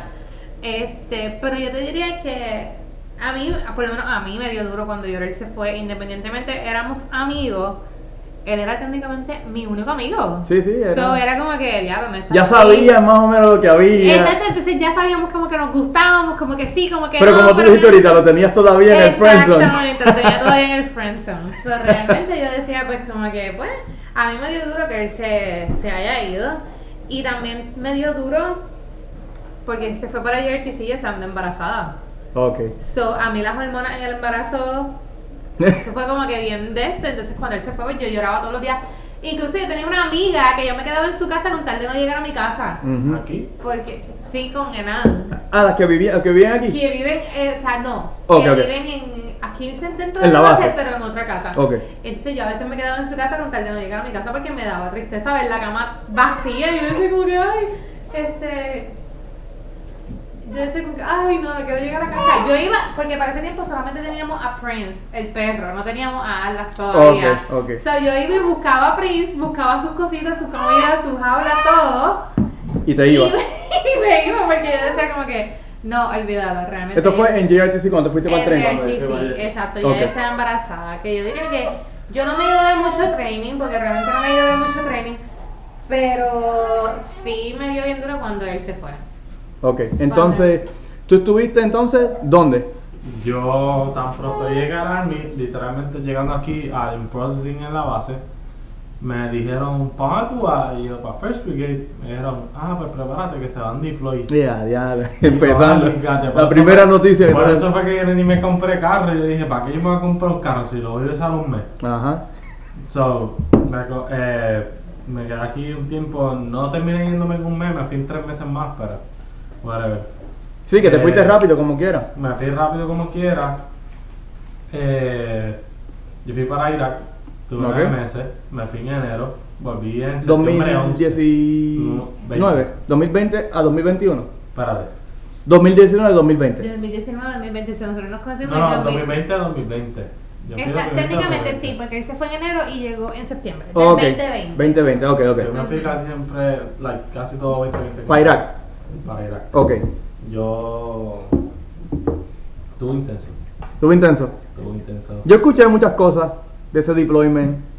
Porque pues Eh. mi unidad en Alaska fueron, como estábamos hablando ahorita, fueron los que, 5-1, fueron los que los reemplazaron a ustedes y yo sé que ese momento estuvo como un poquito tenso. ¿Qué tú puedes, que puedas decir, lo que puedas de ese deployment? Que te acuerdes. So, yo no sabía que yo iba a ir a un, a un sitio en el que yo iba a vivir dentro de un dron de trailer. O sea, un trailer de camión. Ok, ok. Yo no sabía que iba a vivir dentro de un trailer de camión por nueve meses. Eh, yo no sabía que los baños iban a hacer letrina.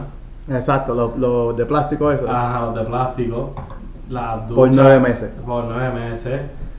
Eh, yo no sabía que lo que iba a coger era un frío por las noches y después un calor de 7 bares Por el día. por el día. Y pues. No sabía que me iba a dar tan duro la separación de mi familia. Porque eran 8 horas y media de diferencia de horas. O cuando yo me estaba levantando, ellos se estaban acostando. Eh, entonces por el día cuando estaba en mi turno pues yo no podía llamar porque estaba haciendo Estaba trabajando, estaba haciendo trabajando había veces que yo hacía turnos de 8 horas a veces que yo hacía un turno de, do- de 12 horas saliendo por un turno de 24 horas para después volver a mi cama por 7, 6 horas para volver a turno 8, 12 y Mi gente, esto que le está hablando ahora no es en la base ni nada, esto es en Irak. En ya vivo donde, tú sabes, en Irak. Ajá. Eh, que tú estás allí de momento a las 1, 2, 3, 4 corridos de la mañana, empiezan incoming, incoming, take over, las alarmas para que tú corras para los bunkers. Porque viene un ataque. Porque viene un ataque y de momento no cae nada porque los CRAM explotan los cohetes allá en el aire. Y yo no esperaba eso en- jamás en mi vida. O sea, yo entré al Army sin pensar que yo pues iba, me iba a tocar porque ya se habían acabado las guerras. Cuando yo vi a mi tío que terminó toda esa guerra y dije, pues no hay más nada, pues tú sabes, me Army con esa ignorancia de que me va a tocar a mí. Me tocó a mí y llegué allí y yo, diantre, ¿qué es esto? Eh, no, de verdad que si yo hubiese investigado un poco más, pues hubiese tratado de pues, no poner en mis papeles en ET que yo me iba de voluntario para Fort Campbell. Sí, porque esta, esta base es una base donde todas las unidades constantemente hacen Hacen deploy. deployment o rotaciones, como por ejemplo, que mencioné anteriormente, Cristian Colón. Él está en One Cup, que está en una unidad super chilling, pero yo le toqué una rotación para Corea. Ok. Me dice, ah, Chucky, la, a mí no me gustó, la, la, la. Y yo, compara tu situación con la mía. Sí, no es lo un poco, mismo, ¿verdad? eh. que Corea pudiste janguear, vacilar, jugar domino un domingo con tus panas boricuas. Sí. A que yo un domingo por la noche, de momento me encontré con mi Platon Sargent para poder darnos un cigarro, porque eso es lo que nos dábamos ahí de vez en cuando, un cigarro, y decir, esto está cabrón, me quiero ir ya, Ajá. Y volver para tu cuarto a acostarte a dormir porque tienes 5 horas más para volver a turno y estar 8 horas pegado así mirando por una ventana que Sí, porque- es bien pequeña. A Tú estás en. Irak, tú, estás- tú no estás en training. No, Eso es, ya tú No, estás- el- ya la cosa ya es verdadera. Ya eso es verdadero, tú estás ahí. Pues hay gente que en los nueve meses la pasan pues normal, hay otros que la pasan un poquito más duros que otros, pero ya tú estás en Irak, o sea, ya tú en cualquier momento te atacan, en cualquier mo- momento tienes enemigos rondando la base, en cualquier enemigo tienes mor- mortales que mortales que llegan a, a la base, en cualquier en cualquier momento tienes que reaccionar. Yo me acuerdo una vez, una anécdota de Irak, tengo muchas. Yo estoy en mi cama, acabo de llegar de un turno de 12 horas con mi roommate, que él es mexicano, pero habla inglés, no habla mucho español, Zavala. Entramos al cuarto eh, y de momento empiezan a sonar las alarmas y nosotros pichamos, pues ya llevamos cuatro, cuatro meses en Irak, so ya los primeros dos meses tú te levantas por, por la percha, "Acho, nos van a atacar, nos va a caer un cohete aquí, hay que salir corriendo, vamos a guerrear. Ya después de esos primeros dos meses tú dices, "Acho, que me explote el cohete y yo voy a seguir durmiendo porque estoy cansado. Si es mi, si es mi momento, es mi momento. ya me fastidié, olvídate. Pero yo, yo quiero dormir. Pues nosotros llegamos, nos dimos un baño, estábamos en el cuarto, estábamos vacilando, estábamos hablando normal la vida. De momento empiezan a sonar eso y dejó de sonar más nada. Se empezaron a sonar las sirenas y, de- y después dejó de sonar más nada. Y nosotros, pues normal, fue una de esas de alarma, pues por si acaso, para que estuviesen pendientes. Ajá. De momento cayó un cohetazo en la embajada de los Estados Unidos que quedaba literalmente cruzando la calle, que es como esa calle que viste ahí. Exacto. Cruzando la calle, ahí está la embajada de los Sí, Estados Unidos. cerquita, cerquita. Cayó un cohetazo ahí. Tan duro que las camas, mira, te lo juro por Dios que me cae un trono no si estoy mintiendo. que la cama llegó al techo. ¡Bam! Y yo, ¡eh! ¡Adiantre! Ay, El que estaba durmiendo se levantó porque se Ahí se levantó. levantó todo el mundo. Entonces tú tienes. Nosotros tenemos un minuto y medio para ponerte el casco, el chaleco, coger la pistola, chambear para estar ready, correr para el bunker, encontrarte con todo el platón con el que tú estás trabajando y decir, ok, esto es lo que está pasando, vamos a meter mano. Pero para eso, como yo era el único de comunicaciones del platón, se tenía que ponerme una cosa más por encima que era el bulto, que tenía el radio, para sure que el radio esté. Sí, porque tú eres el 100% responsable de las comunicaciones. Ajá, sí, yo tenía que eh, asegurarme de que todos los radios estuviesen funcionando bien. Ujú. Para entonces decirle, estamos ready, ¿qué vamos a hacer? Eh, pasó eso, tuvimos 15 minutos dentro de un bunker, estaba a 128 grados. ¿Fue de día? Me había mencionado. Eran, eran como las 9, 10 de la noche. Ok, ok. Hacía un calor de madre, estaba como en 120 grados. Sí, porque eso allá eso es caliente, sí. Eh, después de eso nos dicen, ustedes, este grupo se va a ir para acá, este grupo se va a ir para allá, y ustedes, que a mí me pusieron con el platoon sergeant, el platoon leader, que es un teniente, y cuatro soldados más, nos mandaron para el mismo techo del building en el que nosotros estábamos, y nos pusieron a hacer vigilancia en un- uno de los, o sea, mirando a uno de los buildings que queda fuera de la base, que es como si fuese un, un building de estos de, de barrio, por Sí, decir sí, así, sí, sí, sí. que tiene muchos pisos y tiene muchas ventanas porque tiene muchos apartamentos. Que tú no sabes quién está ahí. Tú no sabes quién está allí. Ellos dijeron, de allí vimos cosas raras. Ujú. H, nosotros mirando todas las ventanas. Estuvimos allí tres horas en un building que el techo es piedra. Sí, no es como que si fuese concreto o fuese un cemento que tú sabes, pavimentaron bien, no eran piedras. So, ya yo, tú sabes, tú- yo estaba en el bordecito, la baranda del building, cubriéndome, pero apuntando a la misma vez, pero tenía que ir switchando las rodillas. Pero como tenía las rodillas dentro del piso, sí. en el piso. Duele. Eh, y ahí estaba pidiendo cacao y yo decía, mira, sácame de aquí, tú sabes, eh, estoy sufriendo. Eh, y después de eso, pues tiraron por, la, por los radios, mira, ya, ya, no pasó nada, se pueden ir para los cuartos y yo, diantre, después de cuánto, de tres horas, lo que Y- no, pero entonces- horas más para dormir. Exacto, no, y después de esas tres horas, imagino que estás en el cuarto pensando. Pensiado, Pensiado, pensiado, ok. dice Hacho, Va a pasar de nuevo. ¿Cuándo va a pasar? vez Van a tirar un cohetazo, vamos a llegar a Pekín otra vez y vamos a turno otra vez, así calientito. Y así mismo fue. Tuve tres horas de dormir nada más, dormí dos. Porque esa primera hora estuve perseado, me levanté y dije, diantre, que me toca turno otra vez. Ujú. Y ahí me arranqué. Ven acá, y además de, de ese deployment de Irak, ¿estuviste como que en un NTC o un JRTC? JRTC, hice ¿Sí? un JRTC el año pasado. ¿Y cómo te fue ahí? ¿Cómo fue como él. Sí, Eh, muy intenso. fue intenso. Eh, estuvo bastante Yo intenso. siempre, le- porque ya yo había ido antes de él, yo siempre, cuando él me dijo, pues me toca ir para, para URTC, yo digo, va a ser difícil, ya, ya para ese tiempo ya estábamos casados. Yo, va a ser difícil, y él, nah, yo fui a Irak, esto no puede ser más difícil que Irak, y yo, es más difícil porque acuérdate que no es la vida real, so la gente no se lo está tomando en serio. Exacto. Eso es más difícil. Y además toda la gente sabe que al final del día se van a bañar. Eh, y la gente se pone intensa porque ya, puñeta, tengo calor, quiero bañarme. Y mientras más eh, saben que, que se acerca el día de, de- Más de terminar, difícil se pone. más difícil se ponen. So yo digo, va a ser difícil, lloré. Él me decía, no, si yo estuve en Irak, esto no puede ser peor que.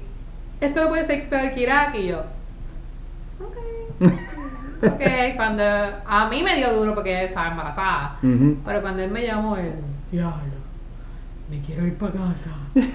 ¿Y cuánto tiempo fue? ¿Un mes y medio más o menos? Un mes, un mes y un par de días. Un par de días. Un mes y un par de Solo lo días. que pasa es que si, si yo me hubiese quedado en el shop, en el SIC, donde estaban todos los que daban comunicaciones, pues se me hubiese hecho más fácil porque tengo más gente que hace mi trabajo, pero como yo bajé para una compañía que no tenían a nadie de comunicaciones para yo ejercer ese trabajo, yo estaba encargado de las comunicaciones de una compañía entera, pues yo tuve que fastidiarme la espalda, literalmente, ra- eh, trabajando con todos los troces de la compañía que estuviesen todos funcionando, like, todos los radios, todos los JVCP, todos los JCR de esos pues, troces, el de mi troz también, el del Commander.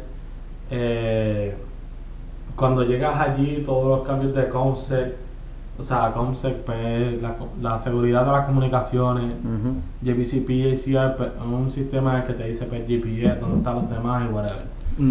Eh, tuve que arreglar esas comunicaciones durante el field. Antes de irme, yo tengo mi propio contenedor. Te- tienes que hacer todo ese papeleo para ponerlo en el contenedor, enviarlo. Cuando sales del box, meterlo en el contenedor, enviarlo para atrás. Pues mucho más de lo que yo hubiese hecho si yo estuviese estado en el S6, que yo no planeaba eh, estar en una, una compañía. Cuando yo me fui para IRTC, yo dije, esto estaba bien fuerte. Por eso que decía, esto fue más fuerte que Irak. Por el sentido de que en Irak yo era el encargado de las comunicaciones de un, de un platón, que éramos cuántos, 20 muchachos. Que 120 Exacto. muchachos cuando yo fui para IRTC, yo no tenía troces cuando yo estaba en Irak, porque nosotros nos quedábamos allí en ese momento, y los troces que estábamos utilizando no eran los troces de nosotros, eran los troces que nos dieron los civiles, que eran literalmente una RAFOR. Ujú. Sí, porque eso es lo que ellos usan allá, sí. Ah, o sea, era un RAFOR, no era un tron militar. Y lo que yo hacía era un radio desconectado pues, del tron, radio normal, pues el- le ponía el COMSEC y para afuera. Exacto. No tenían JVC ni nada de eso, fue mucho más intenso ya el TC que pues. Ok. Entonces, este, en general, ¿tú consideras el Army fácil o difícil? Es fácil, un trabajo fácil. Trabajo fácil, ¿verdad? Dinero fácil. Dinero, dinero fácil. Después que tú, como dicen, después que tú... Hagas basic y. Porque yo te diría que hasta Haití es un pasito. Después que te hagas basic, dinero fácil. Lo demás es, pues, hacer tu trabajo, seguir órdenes Ah, y ya. Exactamente, yo digo que seguir órdenes a veces soquean, pero Exacto. eres de eso. Hazla. Cuando te toque a ti darla, pues tú las das a tu manera. Exactamente. Exacto. Y entonces para ti, Fácil. fácil también. Fácil. Yo digo que se vuelve difícil cuando tienes una familia. Ok. Se, Ah, vuelve, difícil. se vuelve difícil cuando tienes una familia, porque... Ella dice, sí, bien difícil. Sí, mamá, porque la teta no está todos los días cuando yo quiero, para ahora que yo quiera. Me tengo que dar la botella esa de plástico. Entonces, este, para mí, sí, para mí, o sea, yo digo que es un, un juego mental. Me dieron tres meses libres para estar con mi bebé. Ujú. Ya llega un punto en que ya tú dices como que... Tú dices, ah, ya veo. Ah, che, véate de esto si yo puedo parirle el 20 si quieres. Pero cuando te toca volver al trabajo, A la realidad. tú dices, ahora mismo yo decía, ah, que tengo el ¿verdad? Antes de empezar a trabajar y entrar, entrarme que estaba en el líder, Ujú. y decía, ah, pues, tengo mi de weekend, lo que voy son que cuatro días al trabajo y ya tengo libre de nuevo, estoy con la nena, esto, aquello. Y de momento es como que, ah, no, trabajo No hasta el sábado. Y es como que, ¿Cómo? ¿Cómo? Es como que, día entre y los otros días yo lloraba y le decía a mi, a mi mamá, yo siento que como que la nena está pasando más tiempo que lloré que conmigo, porque él la estaba llevando por las mañanas, la busca por las tardes, cuando ya ven, yo llegaba a casa ya eran que casi las 7 de la noche, eso ya la nena lo que estaba era ready para darle un baño Y a dormir. y a dormir. so ¿Ustedes las llevan al CDC dentro de la base? No, nosotros tenemos una babysitter. Afuera. No, aquí dentro. Aquí mismo adentro. Sí. Ok, ok. Una babysitter. So, Ok. yo decía como que, wow, como que era bien, es como que cuando tú, tú tienes una familia en el Army, no es- sigue siendo fácil tu trabajo, pero pues Pero en cuestión de balancear la el trabajo con la es- familia es- entonces. Es, bien diferente, es Ok. bien diferente. ¿Y en tu caso? Uf, ¿Cómo empiezo? es, es fuerte. Es fuerte en el sentido de que, pues, como estaba diciendo Soari, allá le dieron tres meses, a mí solamente me dieron tres semanas. Exacto. Y yo tuve que 20. dejar mi nena durante COVID. Porque Ujú. todavía estamos en el proceso de COVID. Es verdad que ahora están poniendo vacunas y whatever. Eh, pero tuve que volver al trabajo. Ya tenía mis dos vacunas. Ya estaba, pues, tú sabes, bien. Pero yo todavía corría el chance de que en algún momento, no que se me pegara a mí, pero lo podía seguir regando, se le pegara a la nena. y Yo no quería volver para el trabajo. Pero aparte de me ha gustado la experiencia que, Sí. que he tenido. So, en general, el Army es fácil hasta cuando te empiezas con la familia, en lo que te adaptas, Claro. en lo que ese, ese proceso de adaptación, de nue- un nuevo Y bebé. no, y no tanto ni con un bebé. Yo digo que nosotros siendo los dos militares Exacto. y no teniendo hijos todavía, cuando ya nos habíamos casado, era difícil porque, ¿verdad? Yo no yo no le quito el valor que tienen las esposas que se quedan en casa, porque no se Ujú. los quito. Pero ya se vuelve más difícil, los dos trabajamos, los dos hacemos PT. so Los dos van para los field en momentos distintos. Deployments. Exactamente. Llegamos a casa, y no tanto training, llegamos a casa los dos a las 5, 5 y media de la tarde, estamos cansados, hay que cocinar, la casa está regada. Sabes que al otro día ya a las limpiar. 6 de la mañana. Al otro día ya, cuando miras el reloj ya son las 8 y estás contando cuántas horas tienes para dormir y ya tú estás como que Ajá. te drena y eso lo que causa es pues discusiones porque pues, a lo mejor yo me dice, "Ah, estoy cansado y yo, yo soy una malcriada y digo, ¿de qué estás cansado? Si yo también me tengo que levantar temprano, bla, bla, bla, bla". So, es como que es bien drenante. Yo digo que el Army lo hace bien drenante porque la realidad del caso es que ahora mismo cuando la nena solamente tenía un mes y medio, no tenía casi, no tenía ni dos meses, hubo un día que la nena no quiso dormir. Desde las 12 de la medianoche hasta las 2 de la tarde sin dormir. Todo el día y yo ¿Tú estaba estabas- sola porque yo estaba en el field. ¿Ya tú estabas en maternity leave? Ya estaba en maternity leave. Ok, tú Pero estabas en el field. Yo estaba en el field y le decía, Yorel, dile a toda esa gente que sí puedes volver porque ya yo me quedaba dormida así pensando y ya yo estaba como que quiero dormir porque Ajá. realmente no había dormido nada. Y es como que yo siento que el Army a veces no piensan que es tener un bebé como que feed him, como que darle comida y ya, eso Ujú. es todo. Como que no, los bebés pasan por crisis de crecimiento. So, Ujú. Los bebés a veces se ponen difíciles. Los otros días, cuando fue? Creo que fue el martes, el lunes. Ella no quiso dormir hasta las 2 de la mañana. Y los Eh, dos, al otro día, al otro día los dos teníamos que levantar temprano. Sí, So, y que, y que cuando que- son bebés así no hay que, ah, acuéstate a dormir porque... es- exactamente, so, tú no le puedes testear a tu sargento y decirle no voy a pedir porque la bebé no quiso dormir porque Exacto. él va a decir como que, oh well, figure out. Eh, So tienes que ir. So es como que difícil, pero algo que se puede hacer. exacto, poquito a poquito en lo que uno pues va cayendo en tiempo y pues uno se va acostumbrando y en lo que uno va Sí. a, um, adaptándose, exacto. Entonces la próxima pregunta que tengo aquí. Una regulación o una regla, que no sea regulación, pero tú sabes que en el Army a veces hay reglas que no son regulación.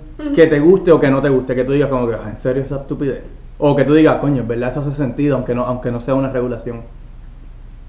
Yo diría que era lo de, la, lo de las mujeres de las pantallas. Que ahora lo, lo- Eh, las uñas, porque yo decía que yo tenga pantalla porque yo me pinte las uñas. no tiene nada que ver Y con no tu... tiene que nada ver en cómo mi desempeño en el trabajo. trabajo, o sea, exacto. realmente para mí eso me parecía estúpido.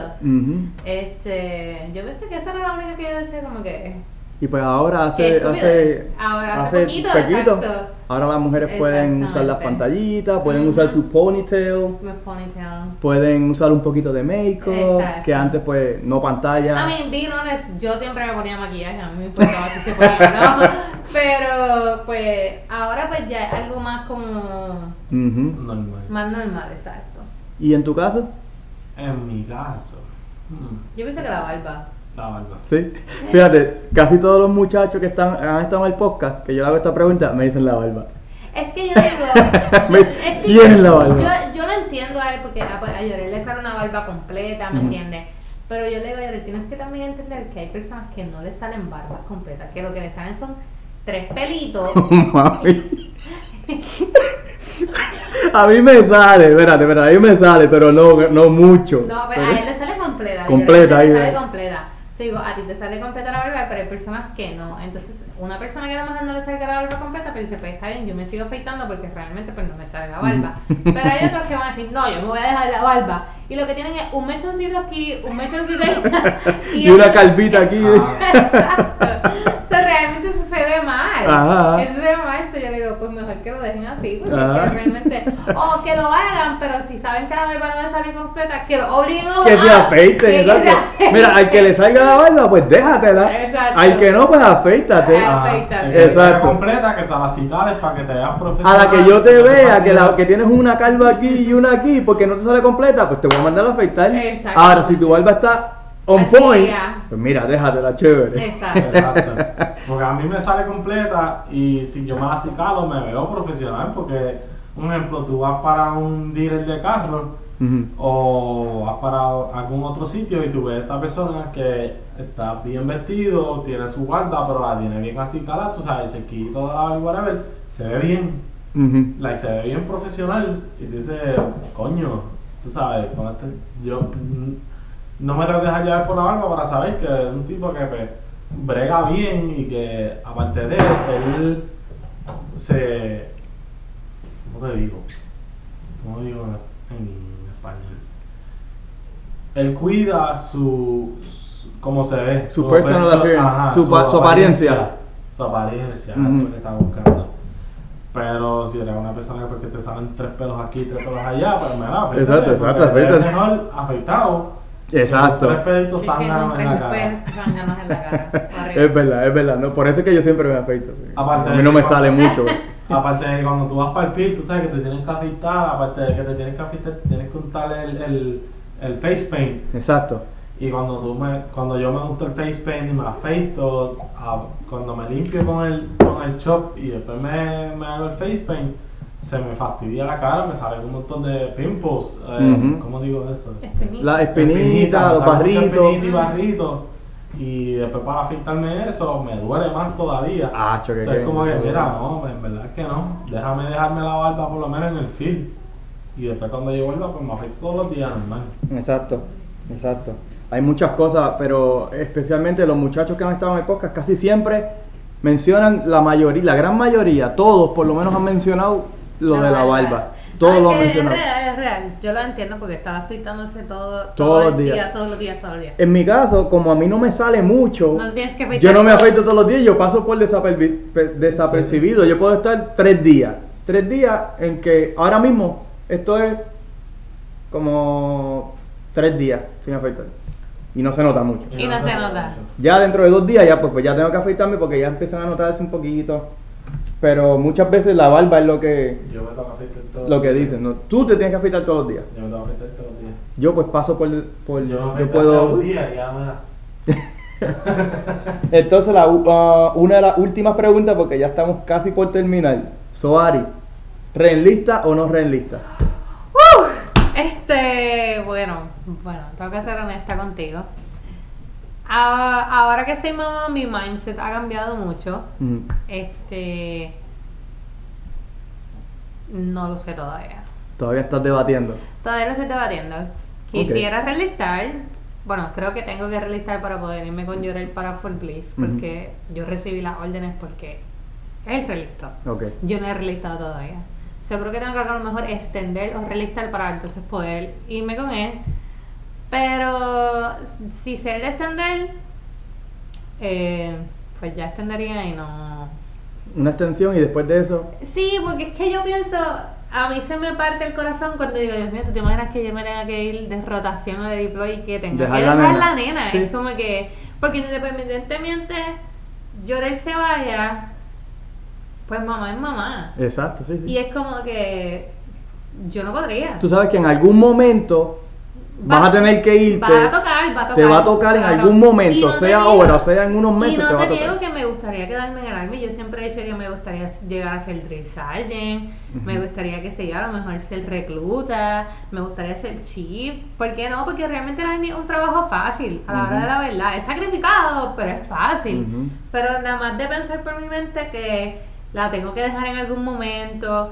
Eso es lo que te tiene ahí como que, debatiendo. Que a lo mejor el primer cumpleaños de ella Te lo tengas que perder. me lo tengo que perder o esas cosas así, yo digo como que sí, no. Sí, que por eso es difícil, es, Es difícil, difícil, es difícil. Es difícil, es una decisión bien difícil porque como ella dice, el Army, tienes tu cheque seguro, tienes unos beneficios que no creo que puedas encontrar fuera, Ujú. Pero a la misma vez tienes un bebé, tienes una nena, un nene y es como que diantre, No, me y, quiero y a quedar. la hora de la verdad es nuestra única hija. So, si nosotros decidimos no tener más hijos y quedarnos con ella, ella, a mí- yo- y se lo comenté a mi suegra cuando vino y se lo comenté a mi mamá. A mí no me gustaría que mi hija diga, ah, mi mamá no estuvo en mi graduación. Ujú. O a mi mamá no estuvo en mi cumpleaños. Y a lo mejor si ella entienda que pues mamá lo estaba haciendo porque mamá estaba trabajando, pero a la hora de la verdad, la nena se va a quedar con eso siempre. Ah, mi mamá nunca, mi mamá nunca estuvo ahí porque estaba trabajando o porque estaba haciendo esto. O sea, Ujú. yo pienso en esas cosas y yo digo como que Me, como que a me gustaría estar en todas esas Exacto, etapas, exacto. de mi hija. Bueno, esa es una decisión, ¿verdad? Que la decisión que tú tomes es una decisión que tú sabiamente sabrás lo que hacer. Y cualquiera decisión no está mal ni está bien. claro. Ni está bien ni está mal. La decisión que tú tomes, pues va a ser una decisión con la cual tú vas a, pues, a- a consultarlo con él, consultarlo Ujú. con tu mamá, porque tú y tu mamá son bien close. Y pues lo que sea mejor para la nena, a- al fin y al cabo. Y pues la decisión que tú tomes ni estará bien ni estará mal. Es una decisión pues la que tú tomaste porque tú piensas que es la mejor decisión para la nena. Y en tu caso, Ya yo realisté. ya tú- Ya yo realisté. ¿cuándo tú realistaste? Yo realisté en enero. Sí, ok, De- hace cuatro meses atrás, tres meses. ¿Y realistaste por? ¿Por cuánto? Tres años. Tres años más, ok. Porque tan pronto yo llegue allí, haga un par de meses, ya se me abra la ventana otra vez. Y pues podría decidir, me gustó aquí, me quedo arreglito tres años más o pues me salgo. Exacto. Pero antes de eso, pues me gustaría sacar las certificaciones para poder pues, conseguir un trabajo fuera del Army que me deje mucho Lo más dinero. provecho que le saque al Army. Obligado. a ver. Lo So más que provecho él lo que hizo fue que reenlistó por tres años más, que realmente fue algo inteligente porque son tres años que se van rápido y en esos tres años él puede decidir si vuelve a reenlistar de nuevo o hace esos tres añitos que le quedan y para afuera. Yo cuando yo reenlisté, pues yo reenlisté por seis. Bien. Yo, me, yo, te- yo terminé mis tres años y dije, ok, me voy por seis. Pues me fui por seis y ahora mismo me quedan, bueno, me quedaban casi dos y pico, pero por lo de reclutamiento, pues tuve que extender y la cosa es que ahora mismo pues me quedan tres años y pico. Pero que al momento, por lo menos, todos tenemos, tú sabes, difer- diferentes experiencias, diferentes situaciones, estamos en diferentes etapas. Que ahora mismo yo, pues por lo menos, puedo hacer estos tres años y quizás me quede un poco más. Ahora él tendrá estos tres años para trabajar, sacarle el provecho, o sea, lo más que pueda al Army y pensar, me quedo dos añitos más, me quedo tres años más, me quedo cuatro más, me queda cinco. Y de aquí a tres años, pues él sabrá la decisión que, que, que quiere tomar. Entonces, tú estás en, en- debatiendo y Llorel está, pues ya obviamente, pues ya reenlistó, le quedan tres años.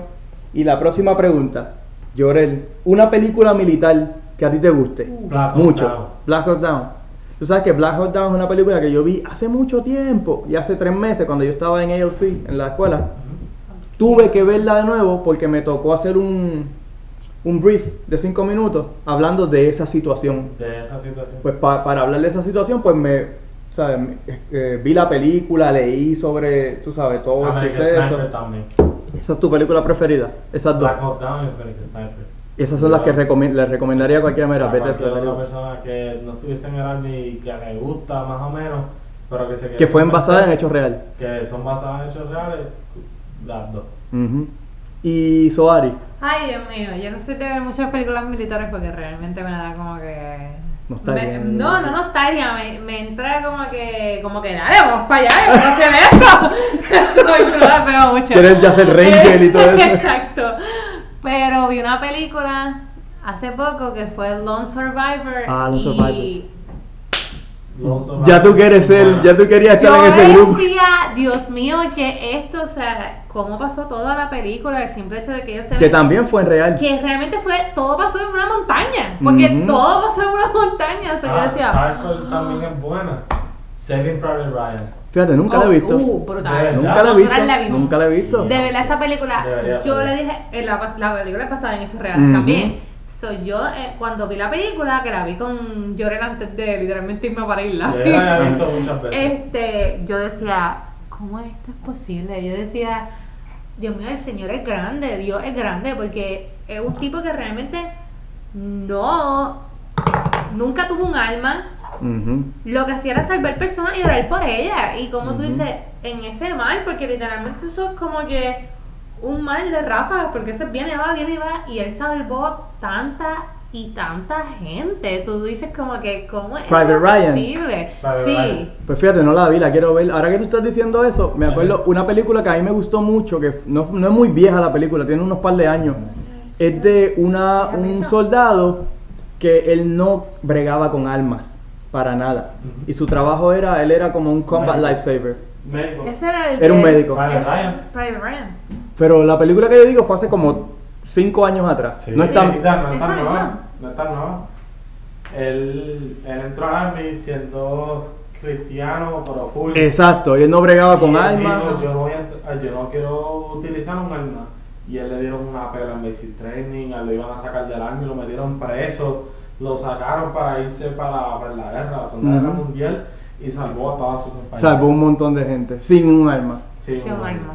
Esa Ajá. película, yo digo, pero Lone Survivor a mí me chocó bien brutal. Yo lloré. Yo pienso que yo, yo, no lloré tanto ni con la película. Yo lloré más como que con los los fin, el final que siguen la- mostrando las fotos sí, de sí. toda la gente que murió y tú como que Que tú ves que son las wow. fotos de la gente real. de la gente real Que ya no están. que wow que tú dices, wow. y creo que creo que vi Black Hawk Down También, también. So, también. realmente yo digo que todas esas películas me gustan todas, pero es que me la vivo y llora. Sí, sí. hacer eso. Y llora también. Llorona, llorona. No realmente, fíjate, no llorona, pero me la vivo y yo, claro, yo creo también, yo, quiero, yo, yo quiero. Vamos allá, yo voy a hacerlo. O sea, realmente eso es como más... Mira, y entonces, este, un consejo que tú le quieras dar a una persona que ahora mismo te está escuchando y está como que indeciso, me meto al army, no me meto, debería, Este. no debería. ¿Qué tú, qué tú le dirías? Yo digo, siempre ha sido mi derecho de vida, que si tú tienes que pensarlo dos veces, no es para ti. Ok. no sé si es un consejo malo, pero. No, ¿verdad? Este, pero nada, si realmente tú lo estás pensando, ya te orientaste, te gusta, no te gusta. Digo que no hay mucho que pensar, realmente no hay mucho que pensar. Este, pues siempre, ¿verdad? Ir un- con un mindset de que, pues, no va a ser fácil al principio, el sacrificio luego de todo va a valer la pena. Eh, y que vaya siempre como que, ok, yo me metí a esto para progresar, porque hay muchas personas que llegan al army y lo que hacen es atrasarse, porque realmente no lo cogen en serio. Exactamente, eso es lo que yo siempre digo. Si tú vas con la con el enfoque que es, va a estar bien. Si Vas con el que, ah, bueno, Voy a vacilar, voy a a esto. vacilar. Y no estoy diciendo que en el army no se vacile. Porque no- se vacila y se vacila, se vacila. A mí, mira, nosotros aquí estamos Se vacilando vacila ahora y, mismo. y estamos bebiendo una que otra cervecita aquí. Exacto, pero pues si lo coges como que algo de todos los días, todo el tiempo, en todo momento, sin autocontrol, pues eso puede lastimar tu carrera un poco. Exacto. Yo diría que si orienten y que si lo quieres hacer, I mean, go for it. Exacto. Y Llorel, ¿qué dice? Llorel, la pregunta fue, si hay alguien escuchándote ahora mismo y esa persona está indecisa, quiere meterse al army pero no está muy seguro, ¿qué tú le dirías? Que lo haga. Que lo haga. que lo haga. Si tú ya estás pensando en entrar al army, es porque no estás haciendo nada. vida. O sientes que army va a hacer mucho más que lo que estás haciendo en Puerto Rico o donde sea que estés. So, yo te diría que lo hagas.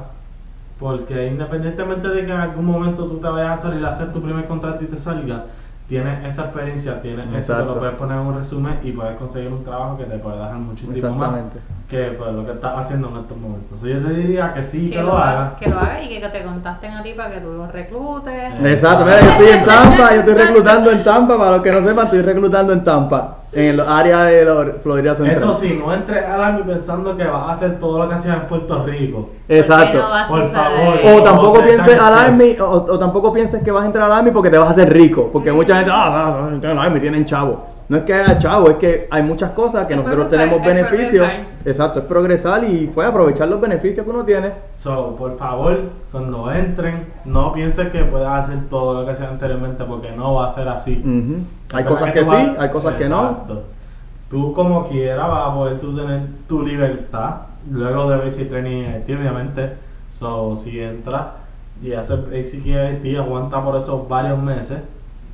Pero después que tú llegas a tu unidad, tú vas a tener tu fin de semana libre, tus four days que van a ser viernes, sábado, domingo y lunes libres, que puedes vacilar, no hagas nada estúpido. Exacto. Por favor, porque después le va a dañar las vacaciones, eh, el fin de semana las vacaciones a todos los demás. Exacto.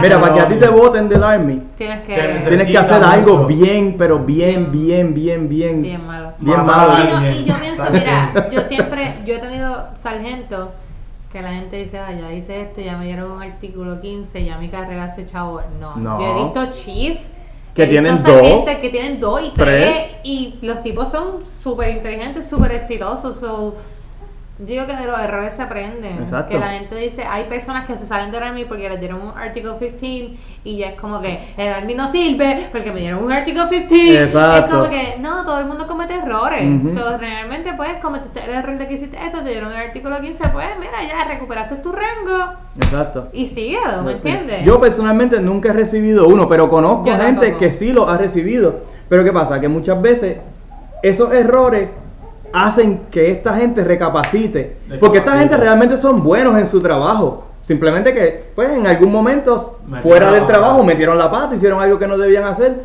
y pues recibieron su punishment. Pero en su trabajo son buenos, son buenos soldados, son buenos... o sea, Ni siquiera perdiste el trabajo, tú, sigues trabajando, Exacto. sigues tu salario. fijo. Exacto, simplemente porque te dieron un punishment. Y pues muchas veces estos Article 15 pues lo que hacen es um, moldear más el carácter de estas personas Eh. para que sean pues mucho mejor de lo, de lo que, de lo que fueron. Así que pues no se desmotiven. Entonces la última pregunta aquí, no es una pregunta, pero lo último que tengo para ustedes. Yo, Llorel. ¿en dónde te puede conseguir la gente que tenga preguntas sobre comunicaciones o sobre tu experiencia en deployments? Ok, me pueden conseguir por Facebook como Llorel O. Ramos. ¿Ok? O me pueden conseguir por Instagram como rayita abajo tres veces. O sea, una, dos, tres. Bori, J, o sea, Bori de Boricua, Ujú. J. Y tres rayitas abajo otra vez. So juntos, Instagram. Borijota juntos. Ajá. So rayit underscore underscore underscore Borijota underscore underscore underscore Por Instagram. por Instagram. Entonces por Facebook lo consiguen como Llorel o Ramos Eso es correcto. y Soari. Pues por Facebook me pueden conseguir como Soari Heredia y por Instagram me pueden conseguir como soari.rr. Soari.rr en Instagram y Soari Heredia En Facebook. en Facebook. Ujú. Ya ustedes saben, los que quieran hacerle preguntas a Soari sobre lo que, cómo, lo que ha sido su experiencia como una supply, que es no- 92 Yankee, pues la pueden conseguir ahí. A los de comunicación o deployments o cualquier cosa que le haya llamado la atención de cualquiera de los dos, pues lo pueden conseguir. Uno como Llorel o Ramos en Facebook y underscore, underscore, underscore.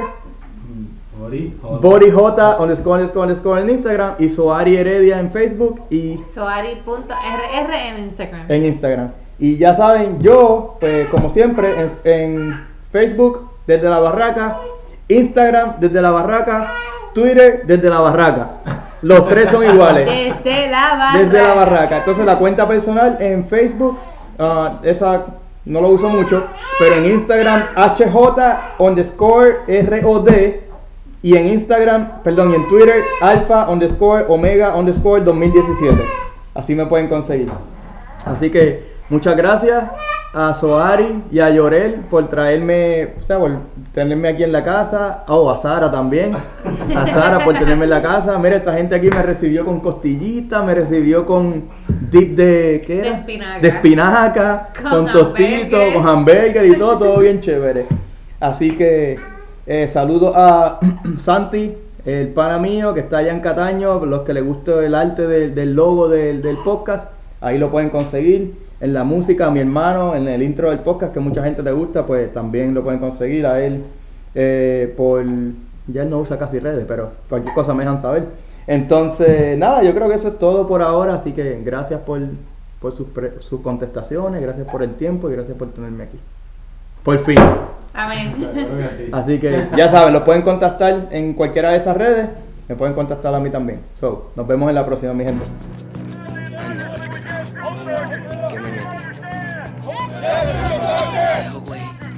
¿Qué me metí? Déjame contarte mi historia, el porqué, la razón de venirme al norte y ser un soldado, decirte las cosas que aguanto, las cosas que veo y todo lo que yo he pasado, los gritos, las marchas, lo que disimulo, cagar en los montes sin limpiarme el culo, dormir en camiones en Irak o en Libia, lejos de mis panas y de mi familia. Yo vine pa' acá buscando lo que no tenía, estaba bien jodido y buscaba mierda, pero soy latino, me tiro de pecho y me la arreglo en el camino. Ponle un poco de sabor, trompeta, suena las maracas, se lo cuento al alfa y al omega desde la barraca.